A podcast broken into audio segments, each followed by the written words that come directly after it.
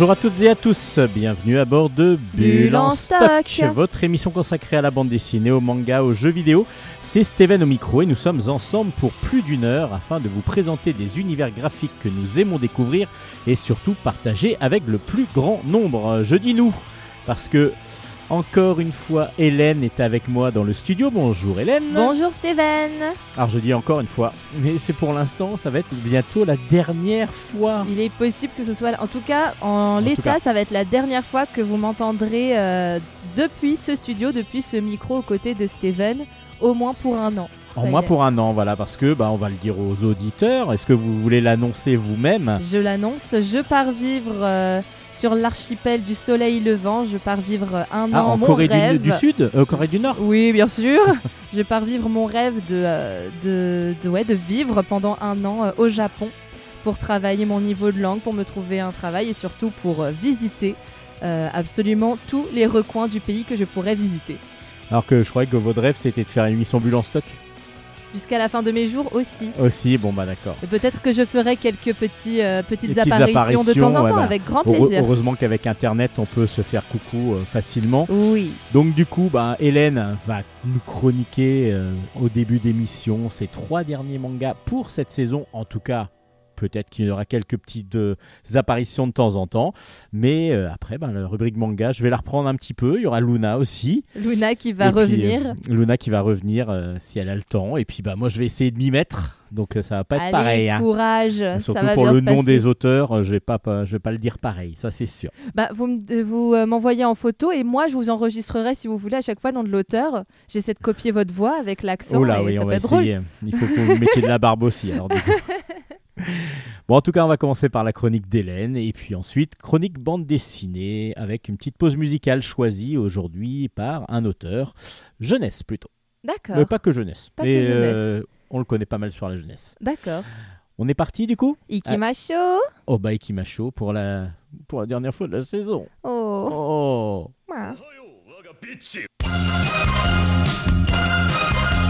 Chronique manga. Alors aujourd'hui, Hélène, vous avez trois euh, ouvrages à nous présenter, trois, ouvrages, complètement différents. Exactement, euh, j'ai réussi à faire en sorte d'avoir pour ma dernière chronique bah, de réunir finalement les trois types d'ouvrages que j'ai l'occasion de présenter au travers de ma chronique. Un K-Books, donc euh, une, une, série webtoon adaptée en coréenne adaptée sous format papier, un manga japonais classique, classique dirons-nous, et un manga français. Alors, est-ce qu'on dit un franga Je sais qu'il y a un terme, mais je sais plus ce que c'est. Voilà, bon, ça va être un peu euh, un manga français. Ok. On va Ou commencer. un manfra, je sais plus. Ah, oui, il y avait quelque chose. Manfra, je crois. bien joué. Manfra, C'est un manfra. Et voilà, donc comme ça, comme c'est en règle générale les trois, les trois types d'ouvrages que je vous présente, bah là je me suis dit allez, j'ai fait en sorte en calculant mes chroniques de pouvoir euh, vous présenter ça pour la dernière. Alors vous commencez par quoi? Je vais commencer par le K-Books. Le K-Books, donc qui vient de Corée. qui vient de Corée et qui vient plus précisément de la plateforme téléphone euh, je crois que ça c'était sur Dailytoon non sur celui-là il était sur Verytoon. Et ça s'appelle The Abandoned Empress. Euh, l'histoire originale est écrite par une certaine Yuna et ça a été adapté donc euh, sous ce format de webtoon par Ina voilà, elle a, pas, elle a presque le même nom. J'ai le tome 1, donc qui est sorti aux éditions K-Books, enfin, dans la collection K-Books des éditions Delcourt Tonkam. C'est ça. Euh, et j'ai le tome 1 qui est déjà absolument magnifique à voir. C'est vrai que c'est très très beau. Il est très beau avec euh, un jeu de, de, lumière sur des roses argentées en transparence sur euh, tout autour du personnage. Personnage féminin, une belle femme aux cheveux argentés, a l'air un petit peu, disons, apeuré. Et c'est normal d'être apeuré quand on sait ce qui lui est arrivé. Alors qu'est-ce qui lui est arrivé et qui justement Eh bien, cette jeune fille s'appelle Aristia. Elle a été élevée dans l'unique but d'épouser l'empereur. Pourquoi? Parce que l'oracle, la prophétie a dit que euh, la femme, enfin que la jeune fille qui naîtrait à telle date serait, euh, serait celle qui serait promise pour l'empereur. Et donc elle a été élevée dans ce but-là, sauf qu'un jour, une, euh, une jeune fille arrivée d'une autre dimension, de notre dimension à nous, qui s'appelle Ji-Hoon, est arrivée sur, dans le royaume et a complètement bouleversé la prophétie. Ainsi, Aristia est devenu la- le, le souffre-douleur de l'empereur, qu'il a complètement rejeté et qui est tombé fou amoureux de Ji-yoon. Et de fil en aiguille, il a quand même bien voulu, bien voulu, entre guillemets, c'est bizarre dit comme ça, il a quand même essayé de lui faire un gosse, etc. Elle a fait une fausse couche, ça a été l'enfer, et suite à ça, elle a fait une dépression. Et euh, pour se débarrasser d'elle, il l'a condamnée à mort. Là, c'est le début du tome. D'accord, ok. Elle a été C'est condamnée. violent, mais C'est bon, violent. Et euh, sauf que des suites de cette condamnation à mort, l'oracle, enfin oui, la, oui l'oracle en quelque sorte, euh, ou l'espèce de divinité finalement de ce royaume, euh, la renvoie sept ans en avant, sept ans en arrière, pardon. D'accord. Elle lui, euh, elle lui offre une seconde chance entre guillemets. Ah, parce de- qu'elle meurt vraiment. Elle meurt vraiment. Ah, d'accord, ok. Elle oui, meurt. euh, Ah oui, elle est condamnée pas- elle Elle est meurt. condamnée, parce que condamnée, ça veut pas dire mourir, mais elle est vraiment c'est vrai. morte. Elle est, elle est morte. Elle est morte et elle, euh, et elle est renvoyée sept Ah, ans dans le dame, passé. euh, mais dans son corps du coup de petite fille, mais avec ses souvenirs, les souvenirs de sa mort. D'ailleurs, au début, elle comprend pas. Elle croit qu'elle est en train de rêver. elle, elle croit que c'est ça en fait la mort, si on revit, si on revit des moments agréables de son passé. Non, non, non, non. Elle est vraiment retournée dans le passé et elle a décidé d'essayer de changer son destin, notamment en améliorant les relations qu'elle avait avec son papa, qui lui aussi, des suites du coup de folie de l'empereur, a euh, a été condamné à mort alors que c'était l'un des plus fidèles chevaliers de la cour. Enfin voilà, elle veut éviter ce destin tragique à son père et à elle-même également, mais surtout à son papa. Et c'est pour ça qu'elle va profiter de cette deuxième chance que lui a offerte la divinité pour euh, trouver un moyen d'arranger euh, la situation pour elle sans forcément faire de mal à Ji-yoon, donc la fille de notre dimension, qui n'y est pour rien finalement dans l'histoire, c'est juste qu'elle a atterri là sans trop, de, sans trop savoir comment ni pourquoi. Et tu- on suit donc les aventures de cette, euh, de cette Aristia, d'abord adulte, puis ensuite enfant, mais toujours avec sa maturité d'adulte. Oui, c'est ça, parce qu'elle se rappelle quand même de ce qui s'est passé. Elle se rappelle absolument de tout. Et pour le coup, en plus, c'était souvent dans ce genre de format d'histoire, parce que c'est quand même un format relativement fréquent. Euh, la personne qui meurt à 14, 15, 16 ans, voilà, ça reste, ça reste quand même une ado, c'est pas encore une adulte. Là, on a vraiment une adulte qui a connu euh, la douleur euh, de, de faire une fausse couche, qui a connu des véritables douleurs de femme adulte et, euh, et qui est extrêmement mûre et qui a plein de choses à apporter finalement aux adultes qui entourent la petite fille qu'elle est redevenue. Enfin, la petite fille, oui, a- s'il y a 7 ans en arrière, Ouais, elle elle a, quoi, elle a 13 ans, quoi. elle a 13 ans, ouais, Ouais, c'est ça. c'est une adolescente. C'était, Enfin, euh, non, pas une Bah, elle, est adolescente. elle est représentée comme vraiment une petite. C'est ça, ouais.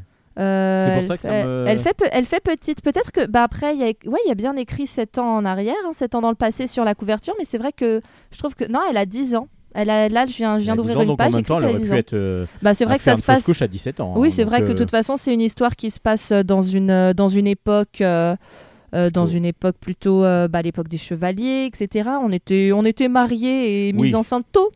En tout oui, cas, ça on reste mourait une... très tôt aussi. Donc, Et on mourait très tôt, donc donc euh, il fallait aller assez vite quand même. exactement. Donc, mais voilà, à 17 Puis on ans, à l'époque, on n'avait pas la même maturité et on que. faisait pas de ouais, longues études en se disant je serai un, un enfant après mes études, vu qu'on faisait pas d'études. Voilà, Donc c'est assez. euh, c'est très vrai. Non, c'est Voilà, pas faux, c'est c'est- pas faux. Je suis d'accord.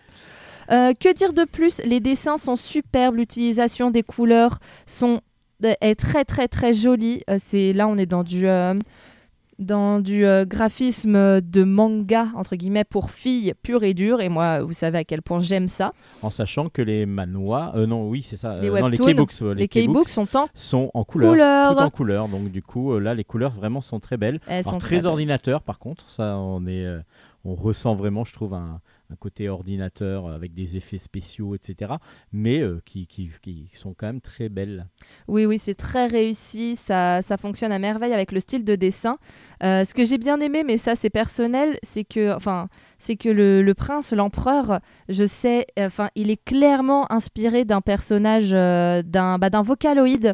Vous savez, je vous ai déjà parlé des vocaloïdes. oui, euh, Rappelez-nous, parce que c'est les, je me rappelle plus. Les vocaloïdes, c'est les, euh, c'est des espèces d'idoles, japonaises virtuelles, donc des voix Oui, synthétiques avec lesquelles on peut euh, du coup composer des chansons, etc. Et il y a la plus connue, c'est Hatsune Miku avec ses cheveux longs, couettes bleu-vert.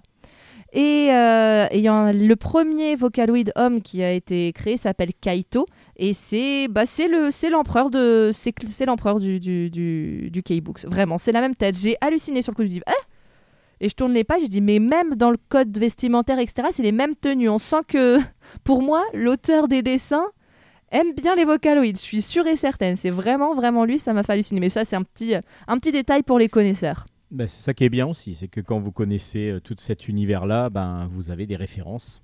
Et c'est toujours agréable en tant Oui. que lecteur d'avoir des, des références et on a l'impression que l'auteur a fait quelque chose Oui, en, direction de ça. En direction de ça. Et c'est plutôt plaisant. Alors comment ça s'appelle? Eh bien, du coup, ça s'appelle The Abandoned Empress. C'est aux éditions K-Books et je vous le conseille vivement si, euh, si vous aimez les histoires euh, qui se passent à l'époque des chevaliers et euh, d'amour et de vengeance et de avec en personnage principal une femme forte.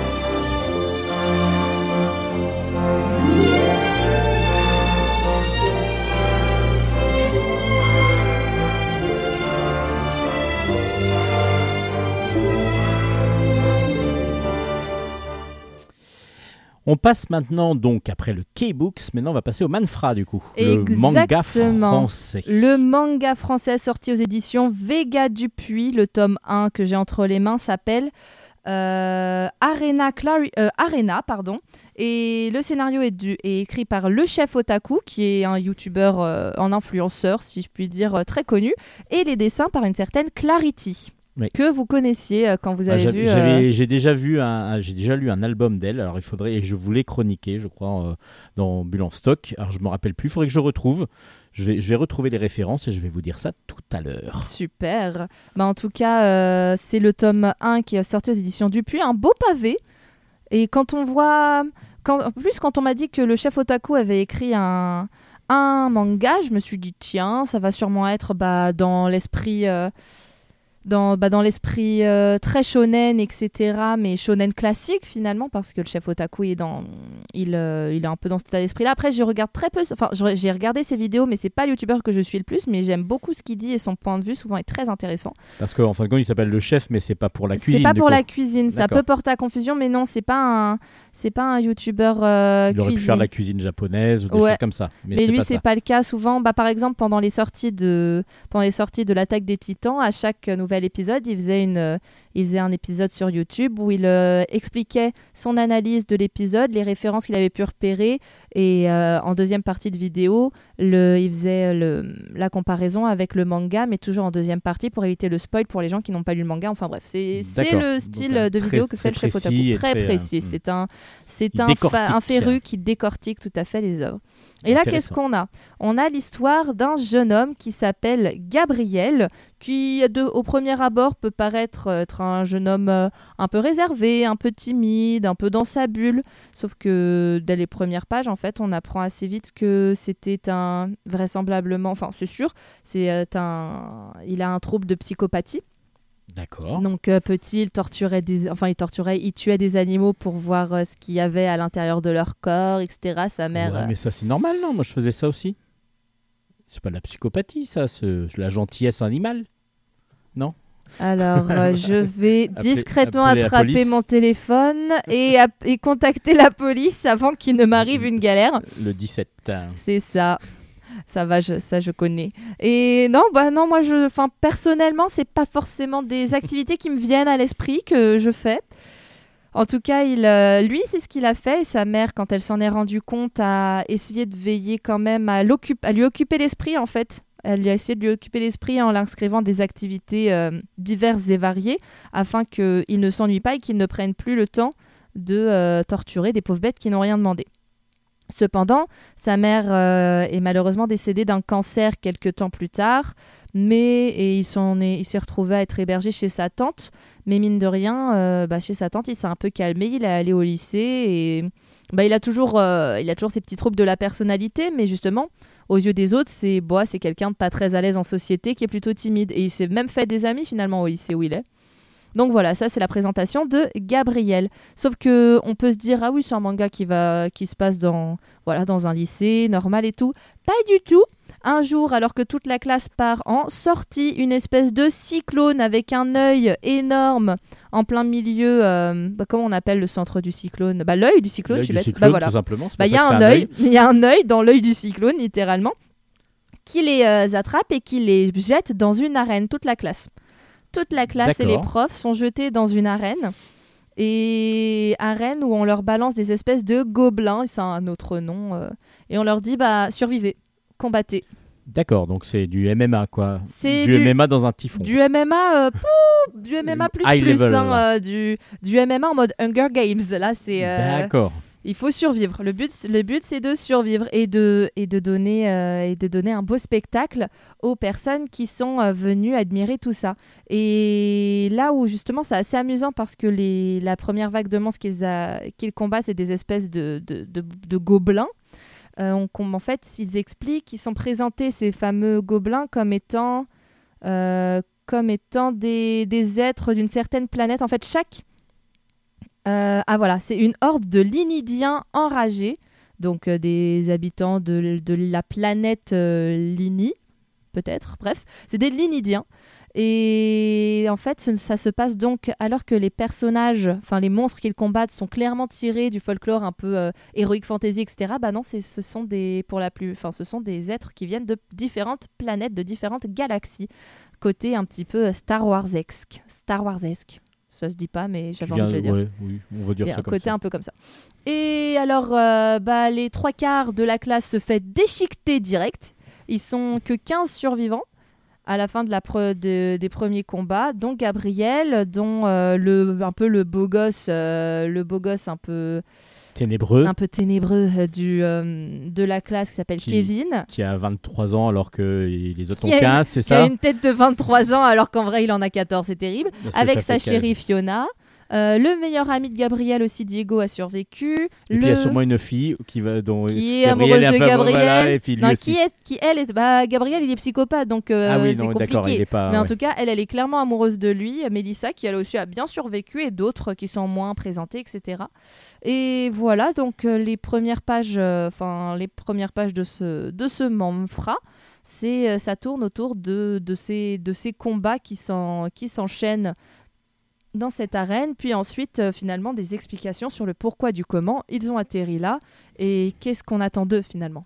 Puis le méchant, il a l'air bien méchant. Je sais pas, il a une, une grande bouche. On voit une grande bouche avec est- un, avec un grand chapeau. Il est On voit horrible. pas ses yeux, mais il a l'air très très voilà. Il est Ça fait un peu de horrible. Joker, euh, mais extrême quoi. Ah ouais ouais non, il a une tête, il fait peur. Oh, il fait je trouve qu'il est Ah, je euh, trouve qu'il est très graphique et très très bien fait. Ouais, il est il est impressionnant, je, je trouve qu'il est Écoutez, à Moi, Michael Jackson aussi, Ouais, exactement. Il m'a fait froid dans le dos. Il me fait beaucoup penser aussi au, en moins, en moins dégoûtant quand même. Il me fait un peu penser au démon dans euh, The Promised Neverland. C'est un peu c'était- ce type aussi. Bref, je le trouve euh, super euh, charismatique le méchant. Tout à fait. Et euh, assez impressionnant. et Mais euh, même le dessin euh, donne vraiment, même, même euh, comment dire, le Gabriel, quand on le voit sur la couverture, on le sent euh, psychopathe un petit peu. Ben, on sent on le qu'il sent que pas son visage et sa, son sourire, enfin c'est pas son sourire, ça, ses ça moue. yeux. Ouais. sa moue euh, donne, euh, on se dit il est pas tout à fait normal. Quand Ouais, même. il est, il pas net. Et je, trouve- je pas trouve que net, ça, du coup, Gabriel. ça rend super bien.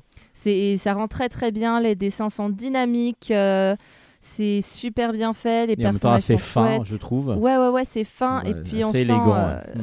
On sent les, euh, on sent que c'est, comment dire, que c'est pas dessiné par un japonais parce qu'il y a beaucoup de diversité aussi dans euh, les styles, enfin dans les styles, dans les origines, disons, des différents personnages aussi. Et ça, c'est toujours plaisant parce que ça a tendance à manquer dans l'univers du manga. Et, voilà, j'ai beaucoup, beaucoup aimé ce, ce tome 1. J'ai trouvé super intéressant et original comme euh, univers. Et je vous le conseille vivement si vous voulez découvrir, du coup, un manga français qui, euh, que vous savez pas trop vers quoi vous tourner. Bah, je trouve que ça, si vous aimez les univers de baston bien. euh, Bien comme il faut, esprit shonen, mais malgré tout avec un personnage principal qui n'est pas un véritable héros, bah, je pense que ce manga pourrait bien vous plaire. Très bien, bah, ça s'appelle donc Ça s'appelle donc Arena, Arena. et c'est aux éditions Vega Dupuis. 希望裏切るもの。奴らは駆逐すべき手だ。あの日の中で一人で俺たちを見つ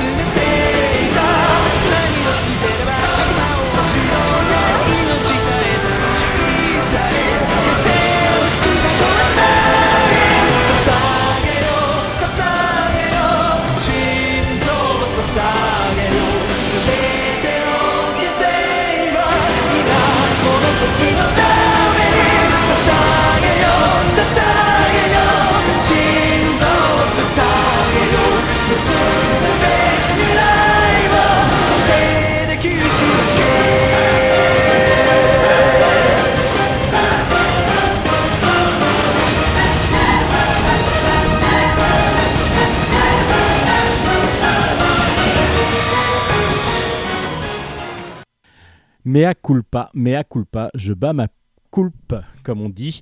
Euh, je me suis trompé. Je me suis trompé parce que Clarity, ça me disait bien quelque chose. Et euh, c'est tout à fait vrai, mais c'est un album qui s'appelle Clarity. Et je pensais que c'était une Que autrice. c'était de Parce que là, c'est une autrice, voilà. Oui. Euh, et du coup, non, c'est une, ouais, une dessinatrice. Et, 2011. et là, c'est une dessinatrice qui, qui s'appelle Kaiden, qui avait fait Clarity. D'accord, oui, Alors, mais ça porte c'est pour ça voilà. oui. Et c'est aussi une dessinatrice qui, qui avait fait cet album, qui était sorti aux éditions H2T, les livres à deux têtes. Eh bien, écoutez, vous voilà, avez... donc euh, euh, c'était une petite erreur de ma part, mais bon. Cela après, arrive même au meilleur, Steven. bah, je sais, la preuve, oui. ça m'arrive. Allez, on finit par le manga par de le cette manga semaine. qui est pas des moindres mangas. On est sur une des collections que je préfère quand j'en reçois de cette collection-là. À chaque fois, je suis aux anges. Euh, c'est les éditions, bien sûr, Moonlight de la collection Delcourt Tonkam. Celui que j'ai Non, c'est aujourd'hui. l'inverse. C'est la collection Moonlight des éditions Delcourt Tonkam. J'ai dit l'inverse? Oui, vous avez fait Oh. l'inverse, c'est pas grave. Ouais, ça arrive même Ça au arrive meilleur même également. La preuve, ça m'arrive aussi régulièrement. Merci, merci beaucoup de votre soutien.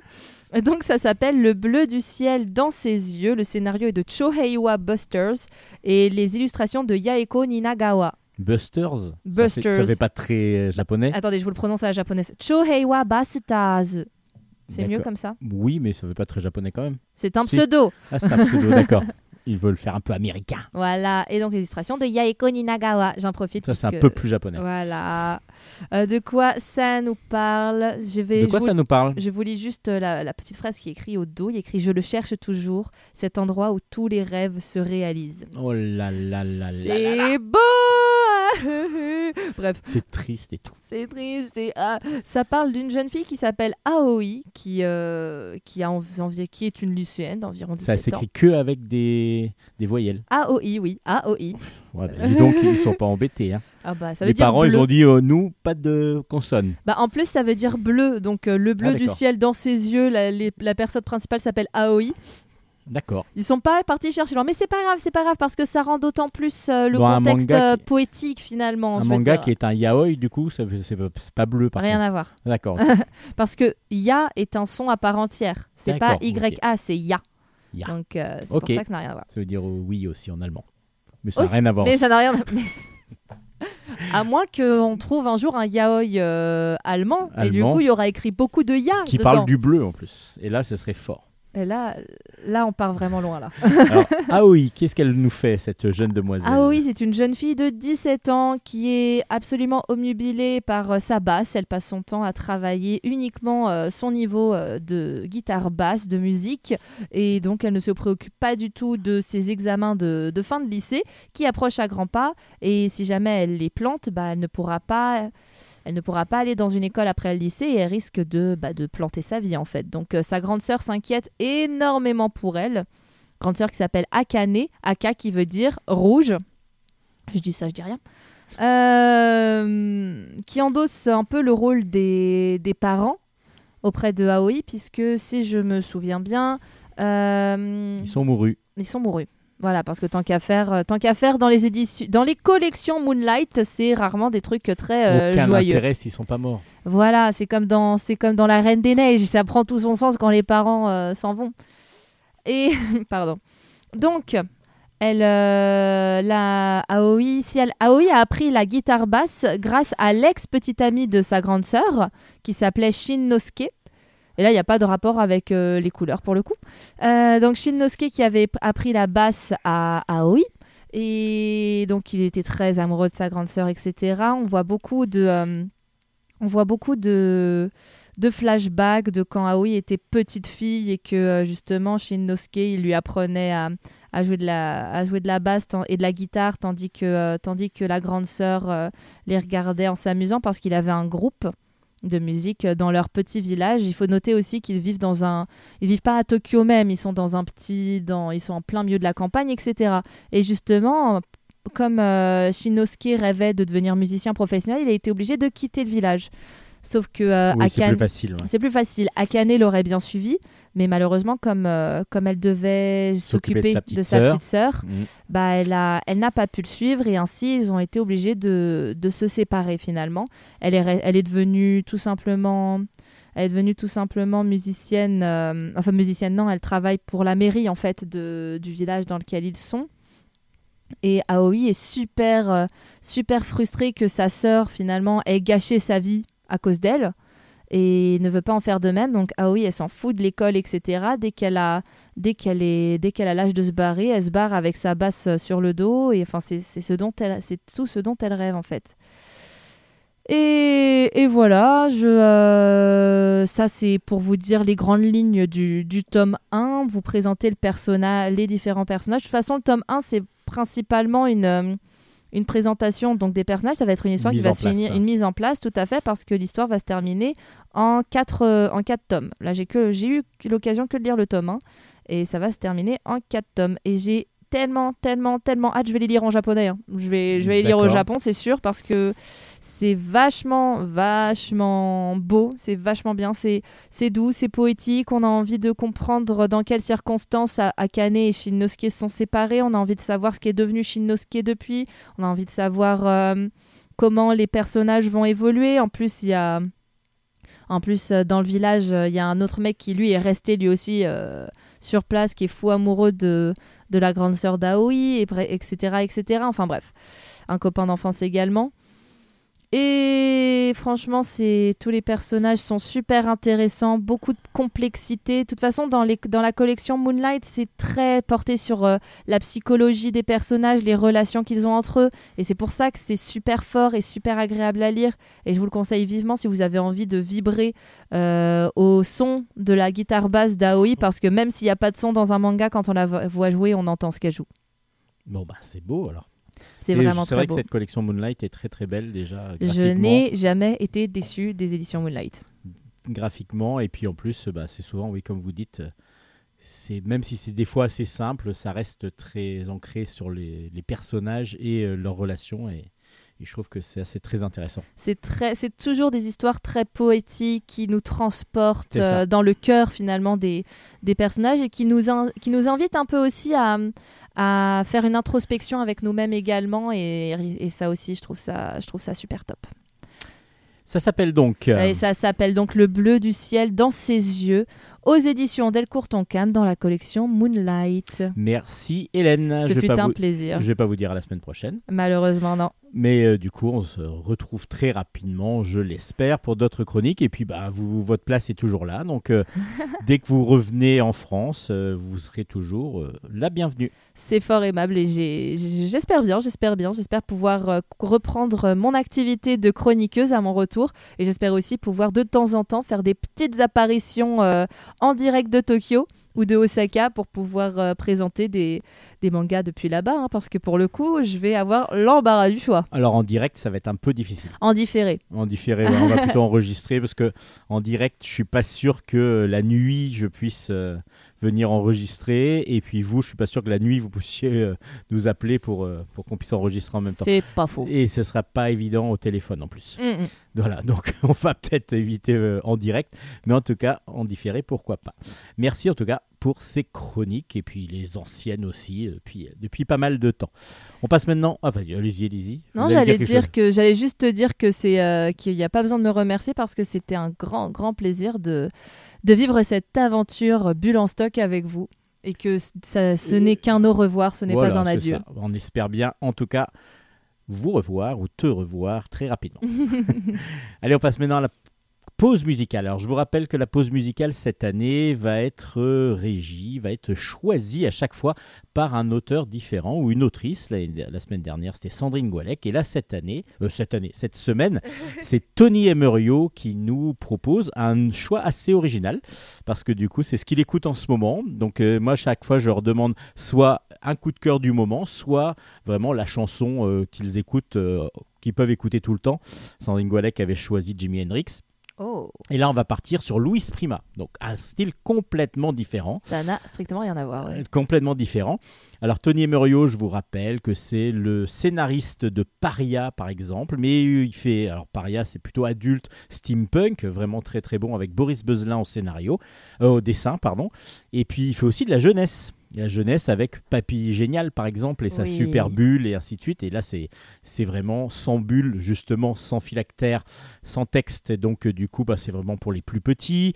Euh, il fait pas mal comme ça de, de, de, de- de bandes dessinées euh, super euh, Lola, si je me rappelle bien, c'est ça, c'est ça le prénom de la, de la jeune demoiselle. Mais aussi des trucs plus adultes comme euh, Sticky Pants. Sticky Pants. Sticky Pants qui est euh, quelque chose de très sexuel, lui, par, par exemple. Ah, Donc, du coup, Ça c'est m'intéresse. avec des super-héros et, et des, voilà, des, des relations sexuelles entre super-héros et tout ça. Et c'est très, très drôle. Donc, du coup, il a vraiment des univers complètement différents. Et Tony Emerio nous a donc choisi sa, sa, sa chanson du moment. Donc c'est Louis Prima, Enjoy Yourself, It's Later Than You Think. Euh, voilà, you think. Bon, on l'écoute tout de suite. Et vous let's allez. go. Merci Tony. Enjoy yourself. It's later than you think.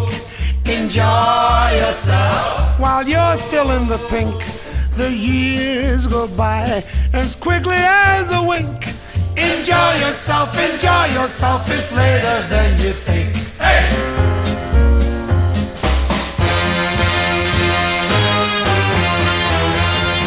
honey, at that beautiful funeral, I've never seen so many flowers. Yeah, he was a nice man too, but never had any fun. Didn't have time. Just worked and made money. He didn't even have time to enjoy himself. Poor man.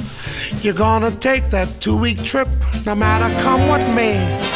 But every year you put it off, you just can't get away.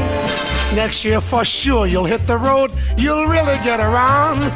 But how far can you travel when you're six feet underground? Enjoy yourself, it's later than you think. Enjoy yourself while you're still in the pink. The years go by as quickly as a wink. Enjoy yourself, enjoy yourself, it's later than you think. You never go to nightclubs and you just don't care to dance. You don't have time for silly things like moonlight and romance. You only think of dollar bills tied neatly in a stack. But when you kiss a dollar bill, it doesn't kiss you back. Enjoy yourself, It's later than you think. enjoy yourself. while you're still in the pink. The years go by as quickly as a wink. Enjoy yourself, enjoy yourself, it's later than you think. Now you love lasagna very much, you like to eat and eat. You won't eat gugutsu, you're afraid it'll break your teeth. You always think you may bite off more than you can chew. Don't be afraid you won't have teeth when you reach 92. Oh, enjoy yourself. It's later than you think. Enjoy yourself while you're still in the pink. Oh, the years go by as quickly as a wink.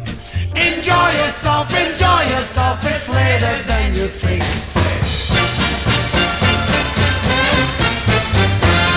Enjoy yourself. Don't be a fool.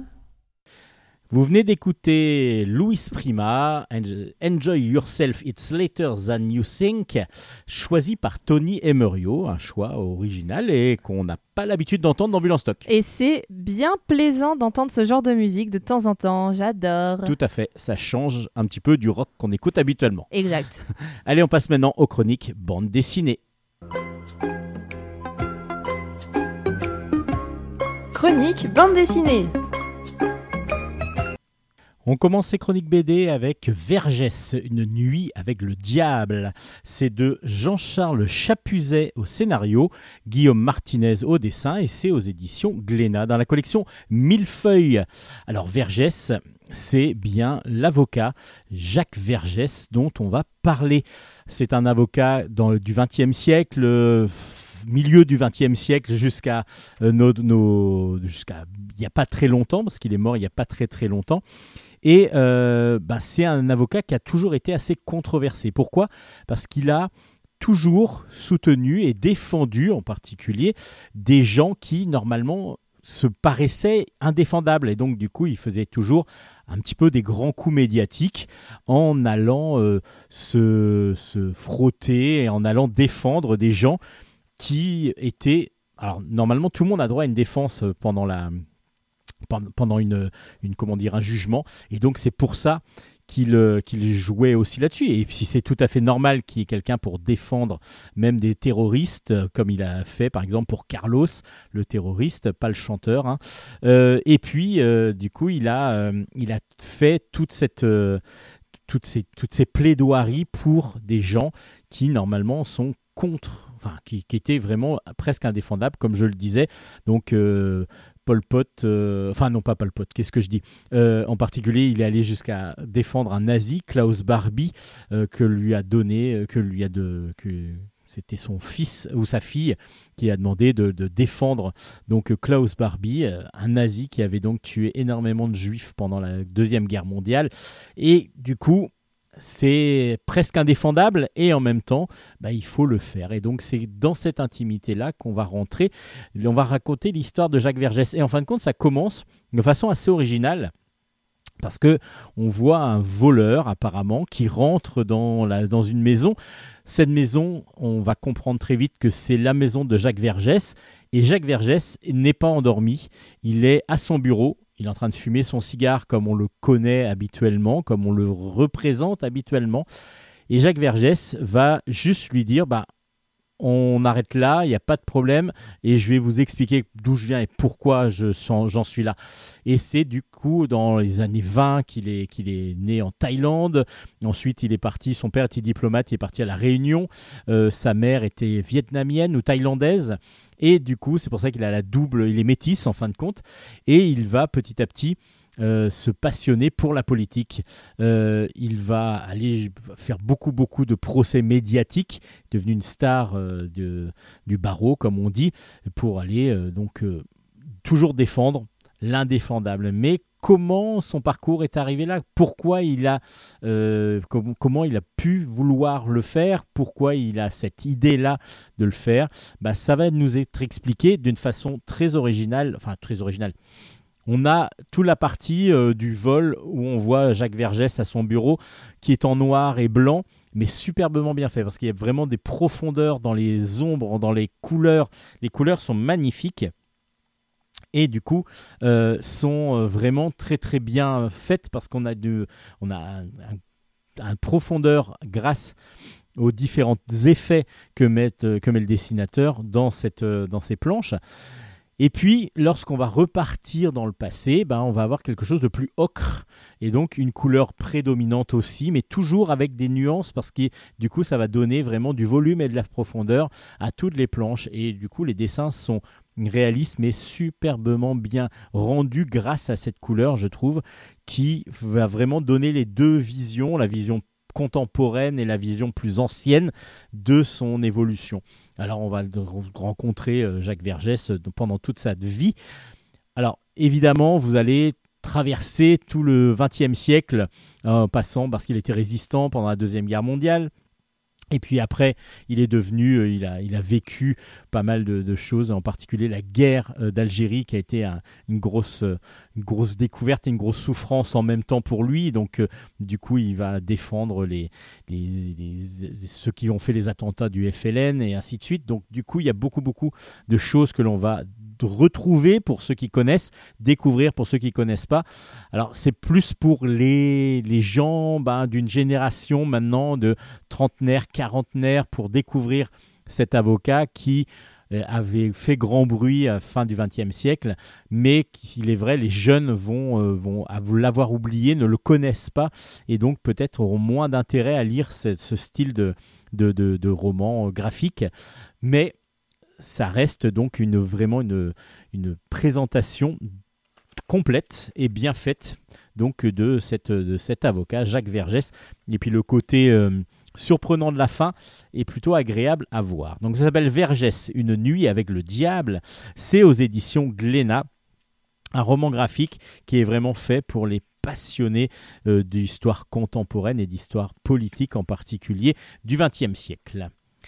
Dans un autre univers, euh, mais on, se retrouve quand même début du XXe siècle, là, euh, même euh, ouais, début du XXe siècle, avec le 16e tome de Corto Maltese, Nocturne berlinois, ça s'appelle. C'est de Diaz Canales, Juan de son prénom au scénario, et Ruben Pelliggero au dessin et aux couleurs. Et c'est aux éditions Casterman. Alors Corto Maltese, tout le monde le connaît, je pense.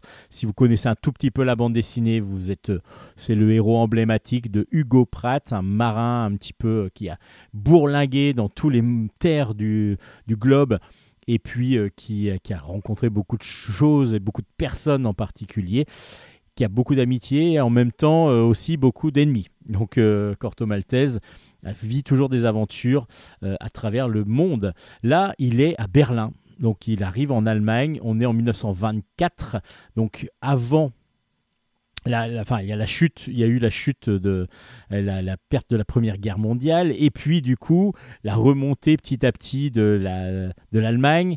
Là, c'est en plein milieu de, ce- de cette période-là, donc euh, euh, Corto lui arrive et il doit retrouver un ami euh, comment dire à Berlin, tout simplement, et il va se rendre compte que son ami a été tué. Il découvre donc que grâce à une photo, en plus, dans, il va dans un commissariat et il voit dans une photo de quelqu'un disparu qui, enfin disparu qui est mort, et on- il reconnaît son ami qui, qui est mort. Et donc il va commencer à se demander exactement qu'est-ce qui s'est passé. Il va rentrer dans des, alors son ami était un professeur qui était euh, qui était alchimiste en plus, donc du coup il va rentrer dans dans des confréries un petit peu euh, occultes, euh, alors des fois complètement manipulatrices, d'autres euh, des fois complètement euh, d'illuminés mais qui y croient vraiment. Alors il y a vraiment pas mal de choses qui vont se passer. Et puis en plus on est dans un mouvement politique allemand à cette époque-là où euh, ben, il va y avoir petit à petit la montée d'un, du nationalisme, du nazisme qui va, qui va petit à petit poindre. Et donc du coup c'est dans cette ambiance assez difficile où euh, petit à petit le président de la République allemande a de moins en moins de pouvoir et de moins en moins reconnu. Lui, c'est un socialiste au pur et, euh, et, et les nationalistes, petit à petit, commencent à prendre le dessus. Et on a donc cette ambiance où les juifs commencent à être mis de côté, à être mis à part, voire à être chassés. Donc, du coup, une ambiance assez malsaine que va devoir en plus subir Corto parce qu'il va y avoir pas mal de trahison, il va y avoir pas mal d'espionnage, etc. Comme d'habitude avec, euh, euh, donc, euh, avec Corto. Alors c'est, pour ceux qui aiment Corto Maltese, ça va être vraiment dans une ambiance comme on le connaît, parce que du coup il est assez taiseux, on voit, il a toujours quand même, il arrive facilement à trouver ce qu'il veut, hein, parce que du coup il suffit d'aller à un endroit, il cherche une communauté un peu secrète et hop, il y a un panneau avec le, le nom de la communauté secrète qui apparaît. Ça, ça m'a paru un petit peu bizarre. Parce que du coup, je me dis, si c'est vraiment une société secrète, comment met- met- met-elle en avant le fait qu'elle se retrouve à cet endroit-là? C'est, ça c'est un truc qui m'a paru un petit peu spécial. Mais du coup, on va rentrer dans les bas-fonds un petit peu de Berlin de cette époque pour suivre cette aventure qui est vraiment que, j'ai lu vraiment sans déplaisir et vraiment plutôt euh, agréable à suivre. En plus, Ruben Pelleggero arrive à vraiment récupérer un petit peu l'âme d'Hugo Pratt, même si moi je trouve qu'en couleur, ben, euh, ça perd un petit peu euh, Corto Maltese. Moi j'aime beaucoup Corto Maltese en noir et blanc. Alors il y a une version noir et blanc qui est sortie. Moi j'ai lu la version couleur et c'est vrai que la version couleur, même si les ambiances sont assez bien rendues, mais le jeu du noir et blanc dans Corto Maltese c'est quand même pour moi le- l'essence même du dessin qu'avait Hugo Pratt et que du coup il faudrait retrouver euh, euh, dans cet album.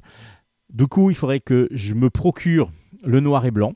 Donc, euh, si quelqu'un euh, veut échanger le noir et blanc contre l'album couleur, ça me va tout à fait.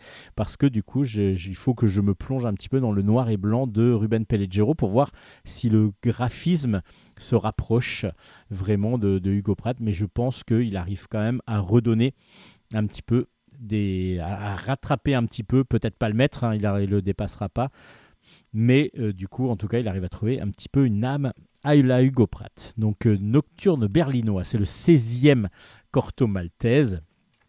Pour ceux qui sont fans, ça va fonctionner. Pour ceux qui connaissent pas, c'est peut-être pas l'album par lequel il faut commencer, mais en tout cas, vous pouvez assez facilement vous le procurer parce que c'est quand même un album qui est très très attendu à chaque fois. Donc, euh, le dernier Corto Maltese est sorti aux éditions Casterman. On attendait ce livre second, ce deuxième tome d'un très très bon, euh, très très bon diptyque du coup, parce qu'on avait lu le premier tome, on avait trouvé ça absolument génial. C'est Ténébreuse, Ténébreuse, le livre second est un scénario de Hubert, regretté Hubert, et des dessins de Vincent Mallier, vraiment élégant, magnifique.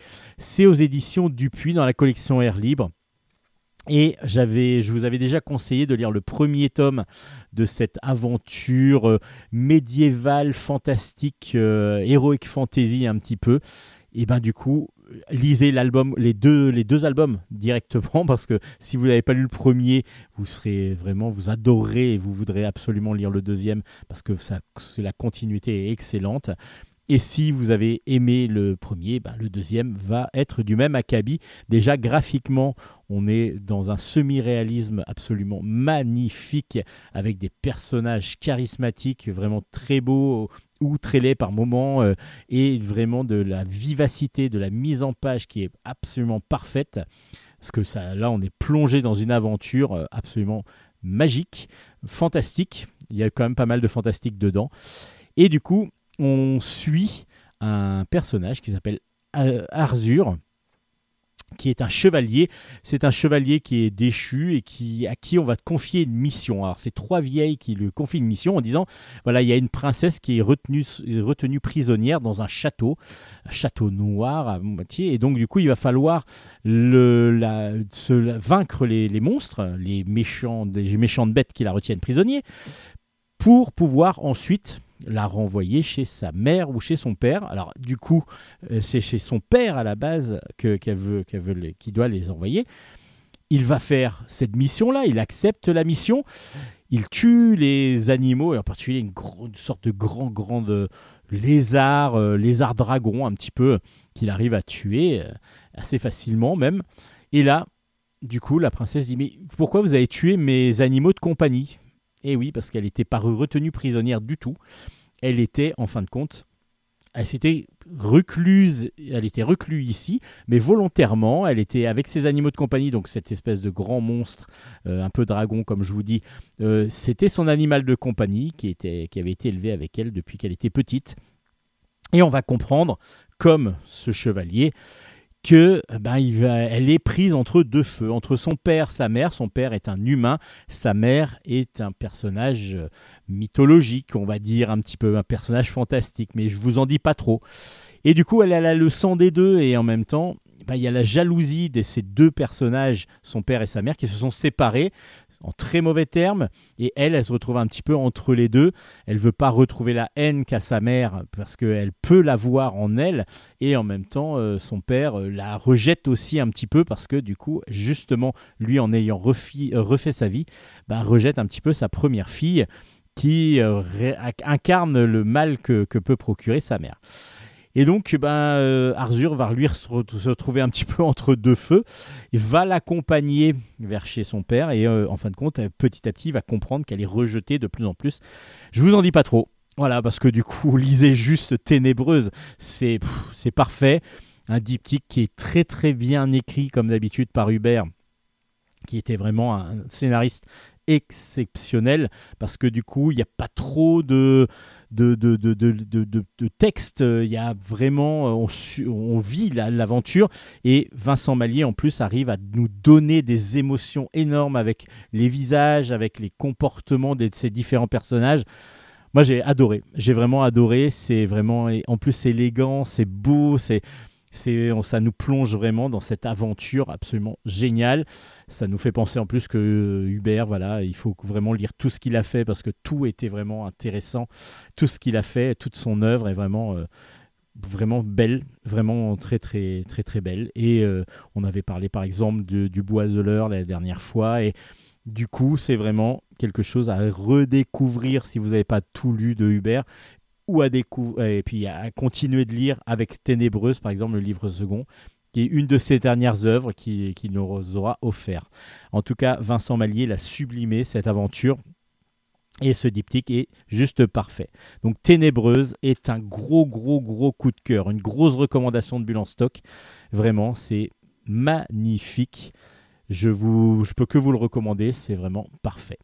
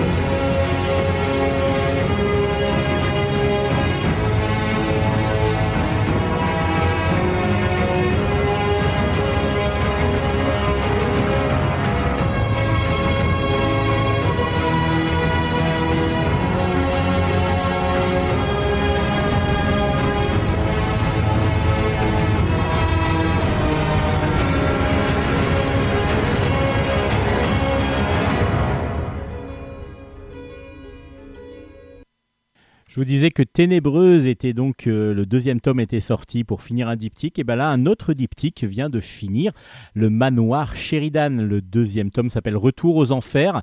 C'est de euh, Jacques Lamontagne au scénario et de Mailly au dessin. Et c'est aux éditions Vent d'Ouest. Et oui, Jacques Lamontagne, on a l'habitude de le voir en tant que dessinateur. Et puis là, ben, il a fait un scénario qui vraiment tient bien la route, même si on a l'impression, pas de déjà vu, mais en tout cas, c'est des histoires qu'on connaît un petit peu. Euh, et là, euh, vraiment sublimé aussi par le dessin de Mailly, qui est vraiment assez impressionnant. Euh, dessin en couleur directe qui est superbe.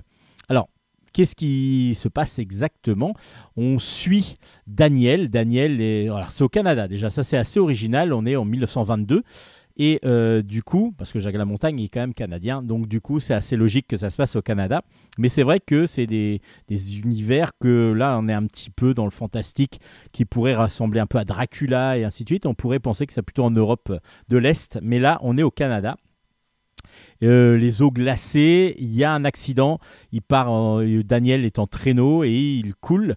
Il va couler parce que la glace s'est rompue, le traîneau s'engouffre dans l'eau glacée et là il est sauvé par une sorte de grand colosse qui va le ramener au manoir Sheridan. Le manoir Sheridan, c'est donc un manoir euh, où vit un homme qui est, qui est un, vie- un vieil homme, enfin oui, un vieil homme assez âgé, euh, avec son domestique qui justement ben, vont, vont, le garder vont l'aider à, le se soigner.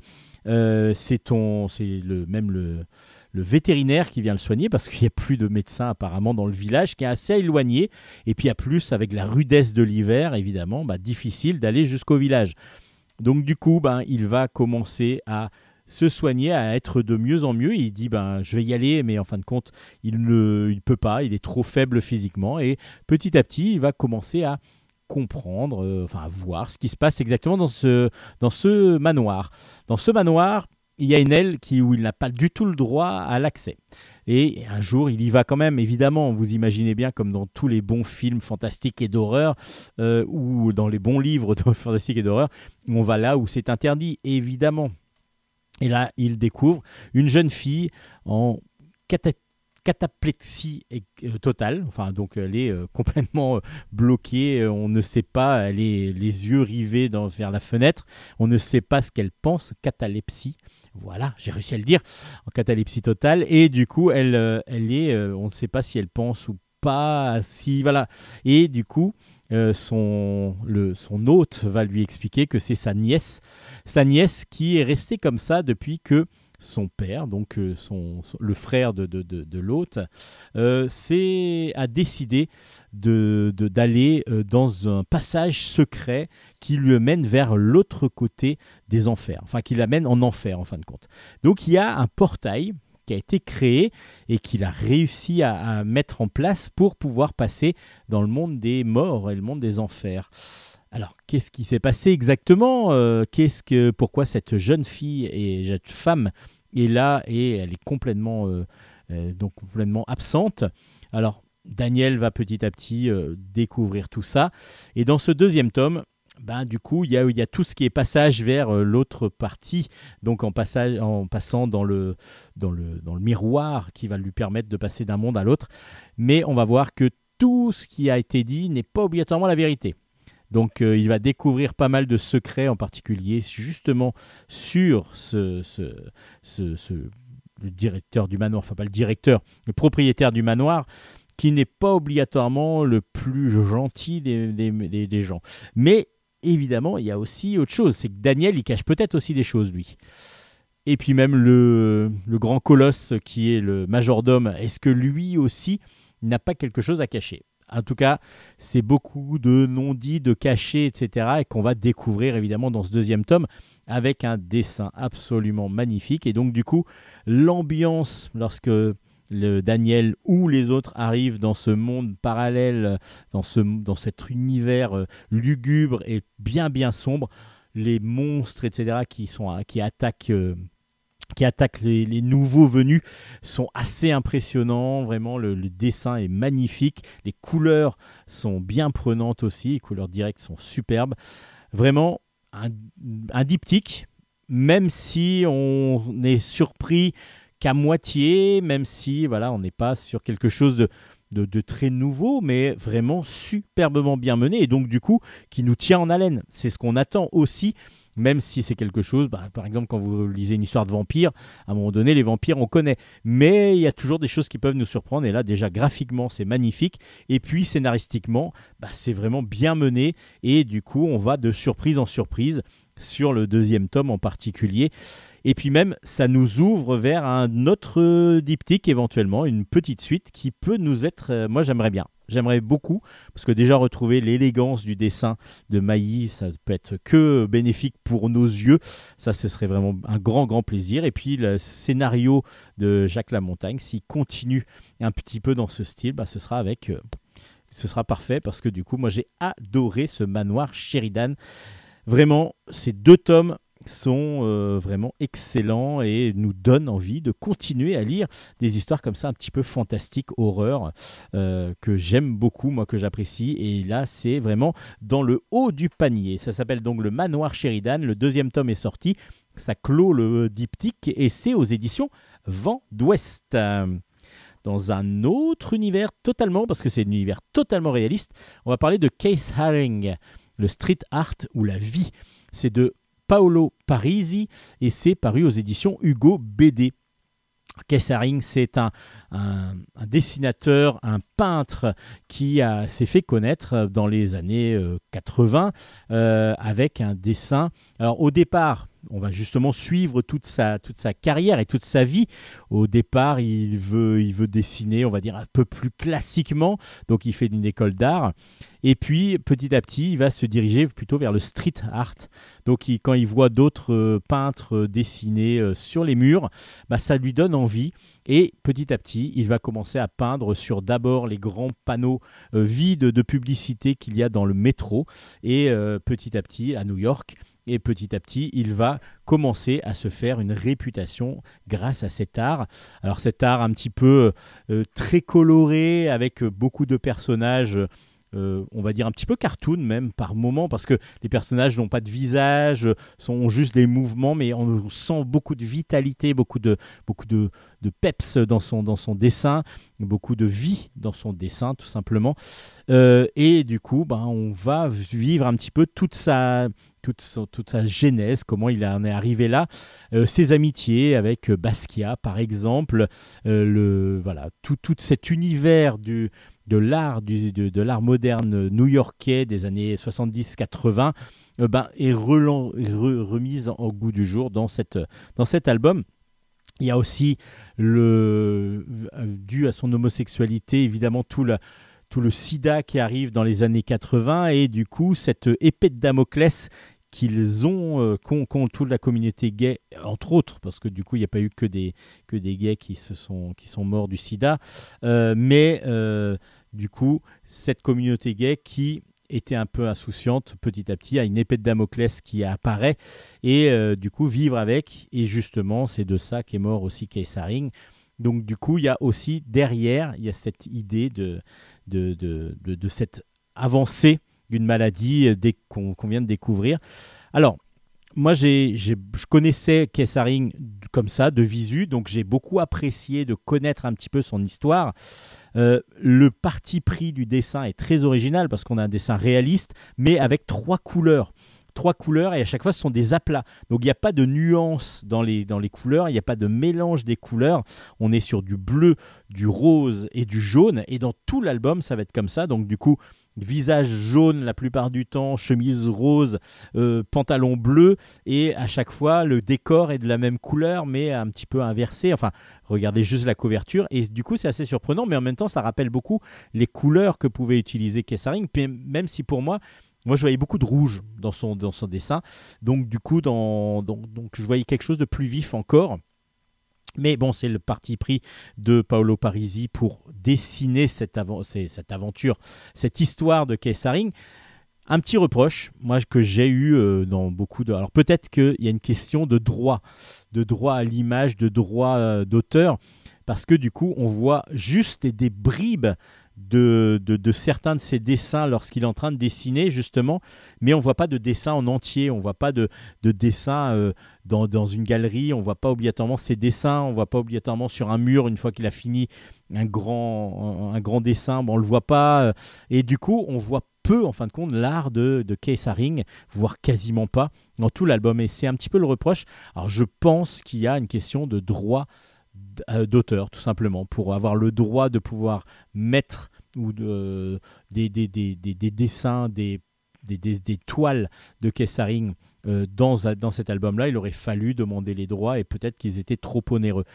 Je ne sais pas. Il faudrait juste se demander ça, mais du coup, on a juste quelque chose qui est un petit peu à nous d'imaginer. Alors, en fin de compte, ce qui est pas mal aussi pour ceux qui connaissent pas Kessaring, ça va être que vous allez devoir aller chercher donc euh, sur Internet, on en trouve partout, évidemment, du Kessaring. Et en plus, vous en avez déjà vu. Hein. C'est obligatoirement un dessin, un style de dessin que vous avez déjà aperçu dans un, dans un décor, dans un peu importe, sans savoir que c'était lui obligatoirement, mais en tout cas que vous avez déjà croisé à un moment donné visuellement, c'est quelque chose de reconnaissable et surtout qui est très facilement euh, qu'on peut utiliser très facilement sur pas mal de choses. Donc du coup, vous avez déjà vu ces dessins-là, mais on les voit pas obligatoirement dans le dans le dans l'album. Donc aller compléter ensuite par tout ce qu'il a pu faire, par toutes ses œuvres. Donc là, on a vraiment sa vie et son œuvre, vous devrez un petit peu aller la chercher à côté.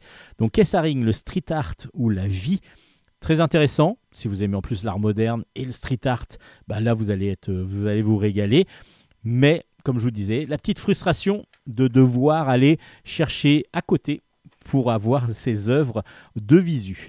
Donc Kessaring, le street art ou la vie, c'est chez Hugo BD. Encore un autre style, et puis là on va vraiment vraiment aller dans un autre style. Euh, vous savez, il y a les futurs de Liu, Liu Cixing. À chaque fois j'ai du mal à le dire.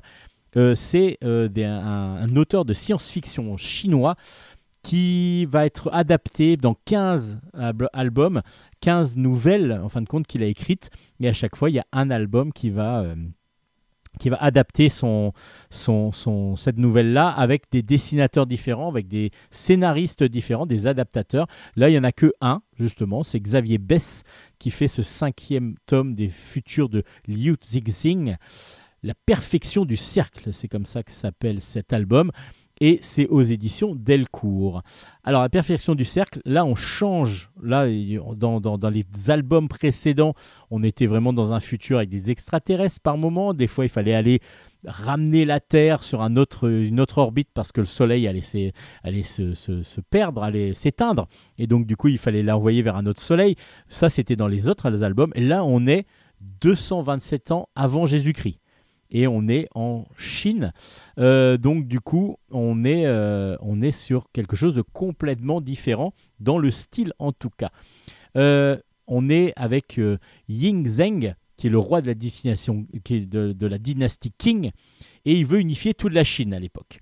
Donc, du coup, il, après des combats et, et petit à petit aussi beaucoup de beaucoup de, de- de- d'idées de, de fraternité, il va réussir petit à petit à avoir tout le monde autour de lui et il va, euh, devoir à un moment donné échapper à un attentat.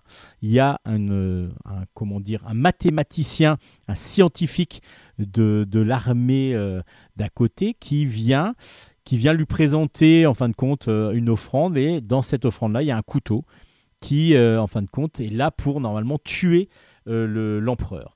À part que l'attentat ne fonctionne pas parce que justement ce scientifique a tout fait pour se faire prendre sans devoir tuer euh, le- le- l'empereur. Donc pourquoi il a fait ça? En fin de compte, il veut lui offrir une nouvelle méthode. Il dit voilà, j'ai une méthode qui va vous permettre de euh, d'aller encore plus loin et de surtout découvrir ce que le ciel, parce que pour l'empereur, lui, c'est un, élu du ciel, du Dieu, euh, c'est un élu de Dieu, donc du coup, euh, tout ce que le ciel peut vous expliquer et vous apporter, ça va euh, être grâce à la méthode que je vais vous expliquer et que je vais vous mettre en place, que vous allez pouvoir le comprendre. Et là, il va devoir utiliser, en tout cas il a besoin d'utiliser l'armée de plusieurs millions de combattants de cet empereur pour pouvoir mettre en place son système. Et ce système, bah, c'est justement le perfection du cercle, le cercle parfait, et en particulier avec un chiffre, un chiffre qui peut nous donner le périmètre du cercle, l'aire du cercle, et surtout c'est un chiffre infini, vous le connaissez tous, bah, il s'appelle pi. Pi et il va nous expliquer comment trouver tous les décimales de pi parce que plus on s'approche de la millième voire plus loin encore au décimal de pi et plus on se rapproche de ce qu'on pourrait découvrir dans la réalité de l'univers. C'est un petit peu visionnaire, un petit peu comme système, un petit peu complexe, un petit peu à comprendre. Mais en fin de compte, il va mettre en place tout simplement ah ben, je vous laisse découvrir un petit peu. Mais si vous connaissez un tout petit peu la technologie, vous allez tout à fait comprendre ce qu'il met en place. Et, euh, et du coup, ben oui, il y a quand même pas mal de technologie dedans, parce que euh, moi, en tant que prof de technologie, bah oui, il y a tous les portes logiques qui sont mises en place. Et puis, euh, ben, est-ce que ça peut apporter vraiment des solutions de paix déjà, mais aussi des solutions pour connaître un petit peu plus l'univers? Bah, C'est ce que vous allez découvrir dans cette perfection du cercle. Alors, qui est un album un peu plus un peu moins science- science-fiction que, les autres albums de, de Liu Xixing, mais on voit que il a voulu, on, comprend ce qu'il veut dire dans cette, dans cette nouvelle, que voilà, même les anciens ont pu imaginer des procédés que nous on utilise maintenant, qui sont donc beaucoup plus modernes, mais qu'éventuellement les anciens auraient pu définir et comprendre euh, des systèmes qui nous qui, qui maintenant nous appartiennent et qui nous paraissent tout à fait logiques et tout à fait banals euh, ou banaux, des systèmes banaux. Je crois, je sais plus, bah, des systèmes qui nous paraissent complètement euh, de façon banale, va-t-on dire, parce que j'ai du mal là. Non, je crois que c'est banaux, on peut le dire. Donc, du coup, nous, pour nous, c'est notre quotidien, alors que à l'époque, éventuellement, on aurait pu les utiliser. À découvrir, assez original, un petit peu plus abstrait et un petit peu plus complexe peut-être à comprendre et en même temps l'univers est, superbement bien dessiné et mis en scène par euh, Xavier Bess. C'est en même temps simple à lire et comme je vous dis, comme c'est sur un système un petit peu plus complexe qui, qui nous demande un petit peu plus de, de connaissances peut-être, peut-être que vous connaissez pas ces portes logiques de où, où et etc. Non, euh, oui. Peut-être que là, ça peut vous paraître un petit peu plus, difficile d'accès. Mais en fin de compte, euh, une fois que vous êtes plongé dedans, bah, l'univers, euh, le dessin est superbe, le dessin réaliste est magnifique, vraiment magnifique. Les couleurs sont superbes aussi. Vraiment, l'ensemble, je trouve, est très élégant, très beau. Et moi, bah, ça m'a fait, j'ai adoré parce que du coup, ça me fait penser bah, à tout ce que j'ai pu, ce que j'ai pu voir euh, en informatique en particulier. Mais du coup, les futurs de Luke euh, changent un petit peu d'univers avec quelque chose de plus qui se passe plus dans le passé. La perfection du cercle, le cinquième tome, est vraiment un très beau tome que j'ai beaucoup apprécié. Mais comme je vous dis, peut-être un tout petit peu plus difficile d'accès pour, euh, pour, pour, pour, bah, pour, pour les lecteurs. Mais à vous de voir justement si vous vous sentez bien dans cet univers. Les futurs de Luke Sixing, pour moi, ça reste toujours vraiment, vraiment, vraiment un grand conseil de lecture pour tout le monde. Parce que du coup, c'est euh, vraiment superbement bien fait. Et à chaque fois, chaque album nous apporte quelque chose de complètement nouveau. Et je trouve ça très, très intéressant. La perfection du cercle, le cinquième futur de Luke Sing Sing, euh, Xavier Bess, pour moi, est une grosse recommandation de Bulle en stock.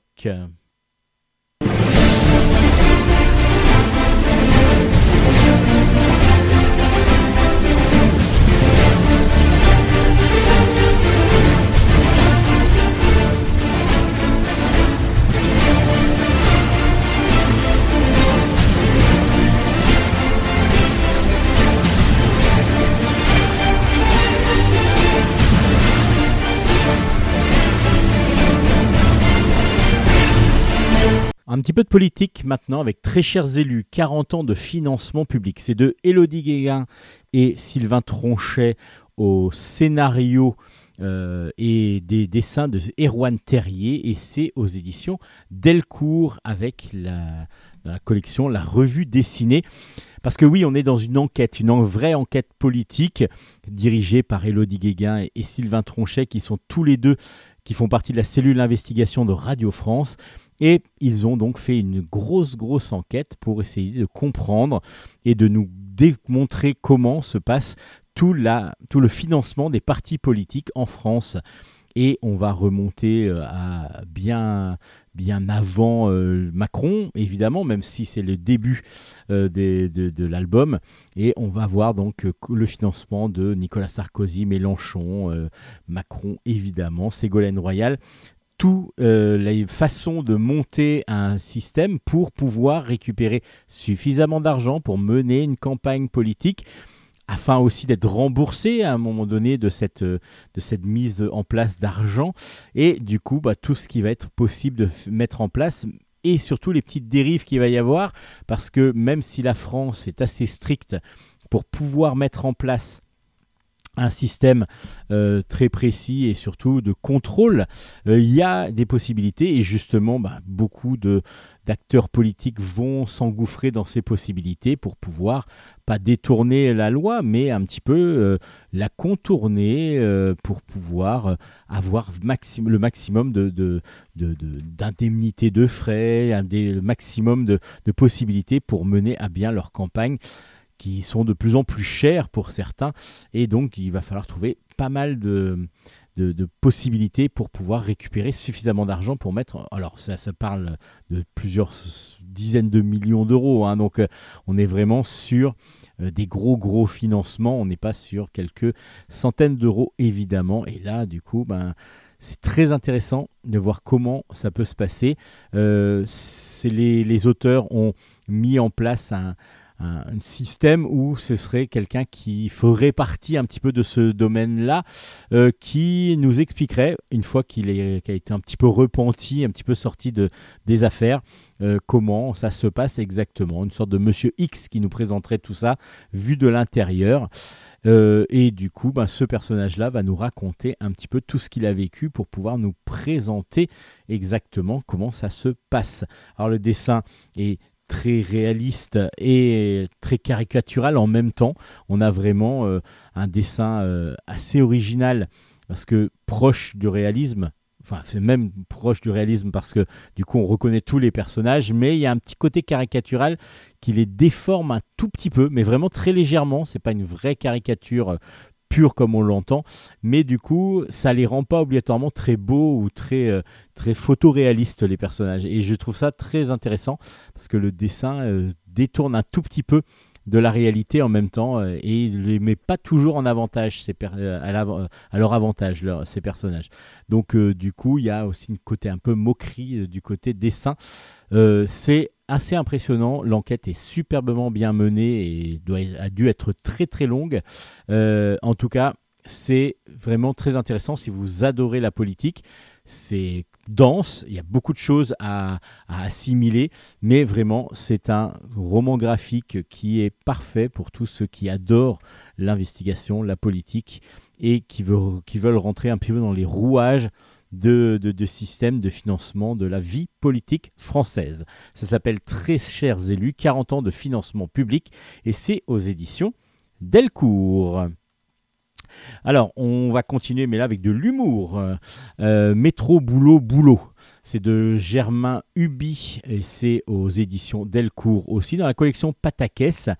Alors, vous savez que la collection Patakès, dirigée par James, c'est euh, beaucoup d'humour un petit peu absurde, un petit peu, un petit peu, voilà, qui sort un petit peu de l'ordinaire. On n'est pas sur de l'humour que l'on connaît. Et du coup, à chaque fois, il va y avoir dans cet album Métro Boulot Boulot euh, un gag, une page, un gag avec des personnages. Alors là, dessinés de façon très réaliste justement et euh, avec euh, même une froideur quasiment dans le dessin. Donc on a un dessin qui détache complètement de l'humour et ça va être l'absurde de la pas de la situation parce que c'est rarement la situation là cette fois-ci plus de du texte et de de la façon de penser de chaque personnage qui va nous donner à, rigoler euh, sur la dernière case la plupart du temps. Et justement c'est assez comment dire un petit, on est un petit peu dans des montagnes russes. Il y a des moments où on est vraiment très très surpris et donc euh, on apprécie beaucoup le gag. Et d'autres où soit on le voit un petit peu venir soit ben, ça tombe un petit peu ben, comme un soufflet qui des fois bloup, retombe un petit peu. Ça ne veut pas dire que c'est mauvais mais c'est moins bon. Donc il y y a des il n'y a, a, pas y a- pas un niveau homogène, dirons-nous, euh, dans les, dans les gags, je trouve. Alors après, c'est mon opinion, à vous de vous, de vous faire cette, euh, votre, votre propre idée. Mais métro, boulot, boulot, boulot, boulot, du coup, métro, boulot, boulot. Donc ça va, ça, ça explore évidemment tous les gags autour du travail euh, qui, qui comme, comme, comme il l'est maintenant. Donc les gens qui peuvent être en burn-out, les gens qui recherchent du travail, les gens qui vont... qui vont même avoir du, essayer d'avoir du travail sans même euh, le vouloir parce qu'ils disent euh, voilà leur, leur présentation euh, lors de l'oral lors de la présentation et que c'est co- complètement mal passé et au contraire ils vont être embauchés. Mais vous allez comprendre pourquoi. Ce gag là est vraiment très bon parce que du coup ça ça donne aussi un petit ton sur la réalité et euh, du coup évidemment même si ça passe par l'humour il y a une critique de la société derrière qui est assez forte et qui fonctionne vraiment bien Germain Hubi donc nous propose Métro Boulot Boulot dans la collection Patacas de chez Delcourt. Euh, voilà, bah, c'est de l'humour et c'est pas toujours évident de rire à tout, mais en tout cas, faites-vous votre opinion. Moi, j'adore cette collection Patacas, donc du coup, on, on est souvent surpris quand même par pas mal d'albums et là aussi par pas mal de planches qui sont vraiment très belles. Donc, Métro Boulot Boulot aux éditions Delcourt. Et puis là, on va partir sur de la fantaisie un petit peu, euh, du rêve, de la poésie beaucoup, avec Monsieur Léon. Monsieur Léon, c'est de Arnaud Le Gouelfec. Le, alors, pardon, le euh, au scénario, Julien Solé au dessin, aussi au scénario, je pense, qu'ils ont dû travailler en binôme.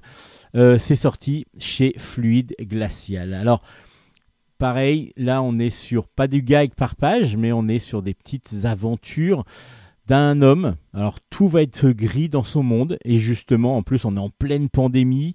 Euh, Monsieur Léon lui il vit sa vie euh, ben, assez banale, assez tristouille. Alors on le ressent par ses planches tout en gris, tout en nuances de gris, mais souvent même il y a même quasiment pas de nuances. On est souvent sur presque de la plat gris. Et puis, ben, Monsieur Léon, ben, il met son masque, il va au boulot, il dit bonjour à son, à son voisin, enfin à son, son ami de son voisin, oui, de, de, de métro, et il va, voilà, il, il a une vie un petit peu fade, et puis par moment, ben, il va avoir des petits éclairs comme ça, et qui vont du coup rendre les cases et les planches complètement en couleur mais couleurs vives, comme si on était dans, dans quelque chose, dans une boîte de nuit, un petit peu avec des, des gros spotlights euh, qui clignotent dans tous les sens, et on n'est pas euh, sur de la couleur pure, on est sur vraiment des jeux de couleurs, des jeux de lumière. Et du coup, ben, ça va être quand? Quand il va ben, justement devoir aller en confinement. Donc du coup, tout le monde lui dit bon courage, monsieur Léon, bon courage. Et en fin de compte, quand il arrive chez lui, ben, il peut lire, il peut se poser, il peut ne rien faire, écouter de la musique.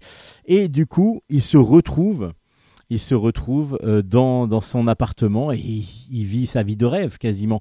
Il vit sa vie de rêve.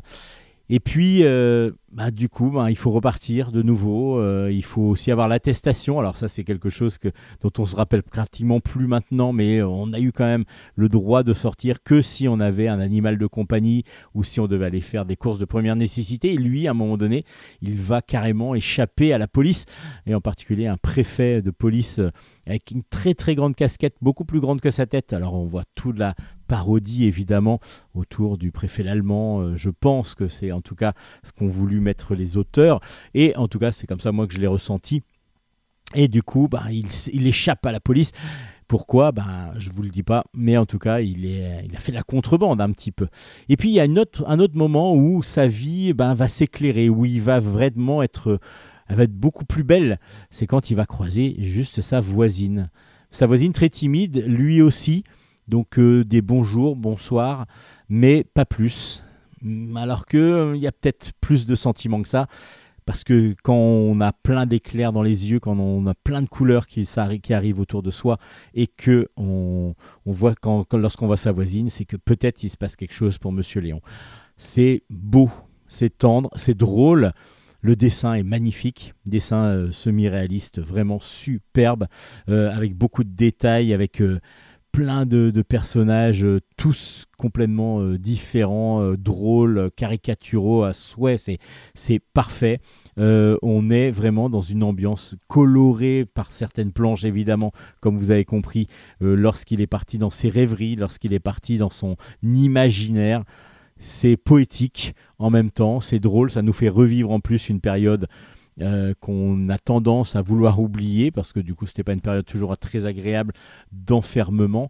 Euh, en tout cas, ça dépend pour qui, mais en tout cas, voilà, Monsieur Léon, c'est vraiment une excellente BD, drôle, mais je l'ai trouvé aussi très tendre. Voilà, très tendre et euh, très très poétique. Et c'est vraiment ça que je retiens plus comme émotion que la drôlerie pure. Voilà, le tout, le tout est vraiment un très très bel album.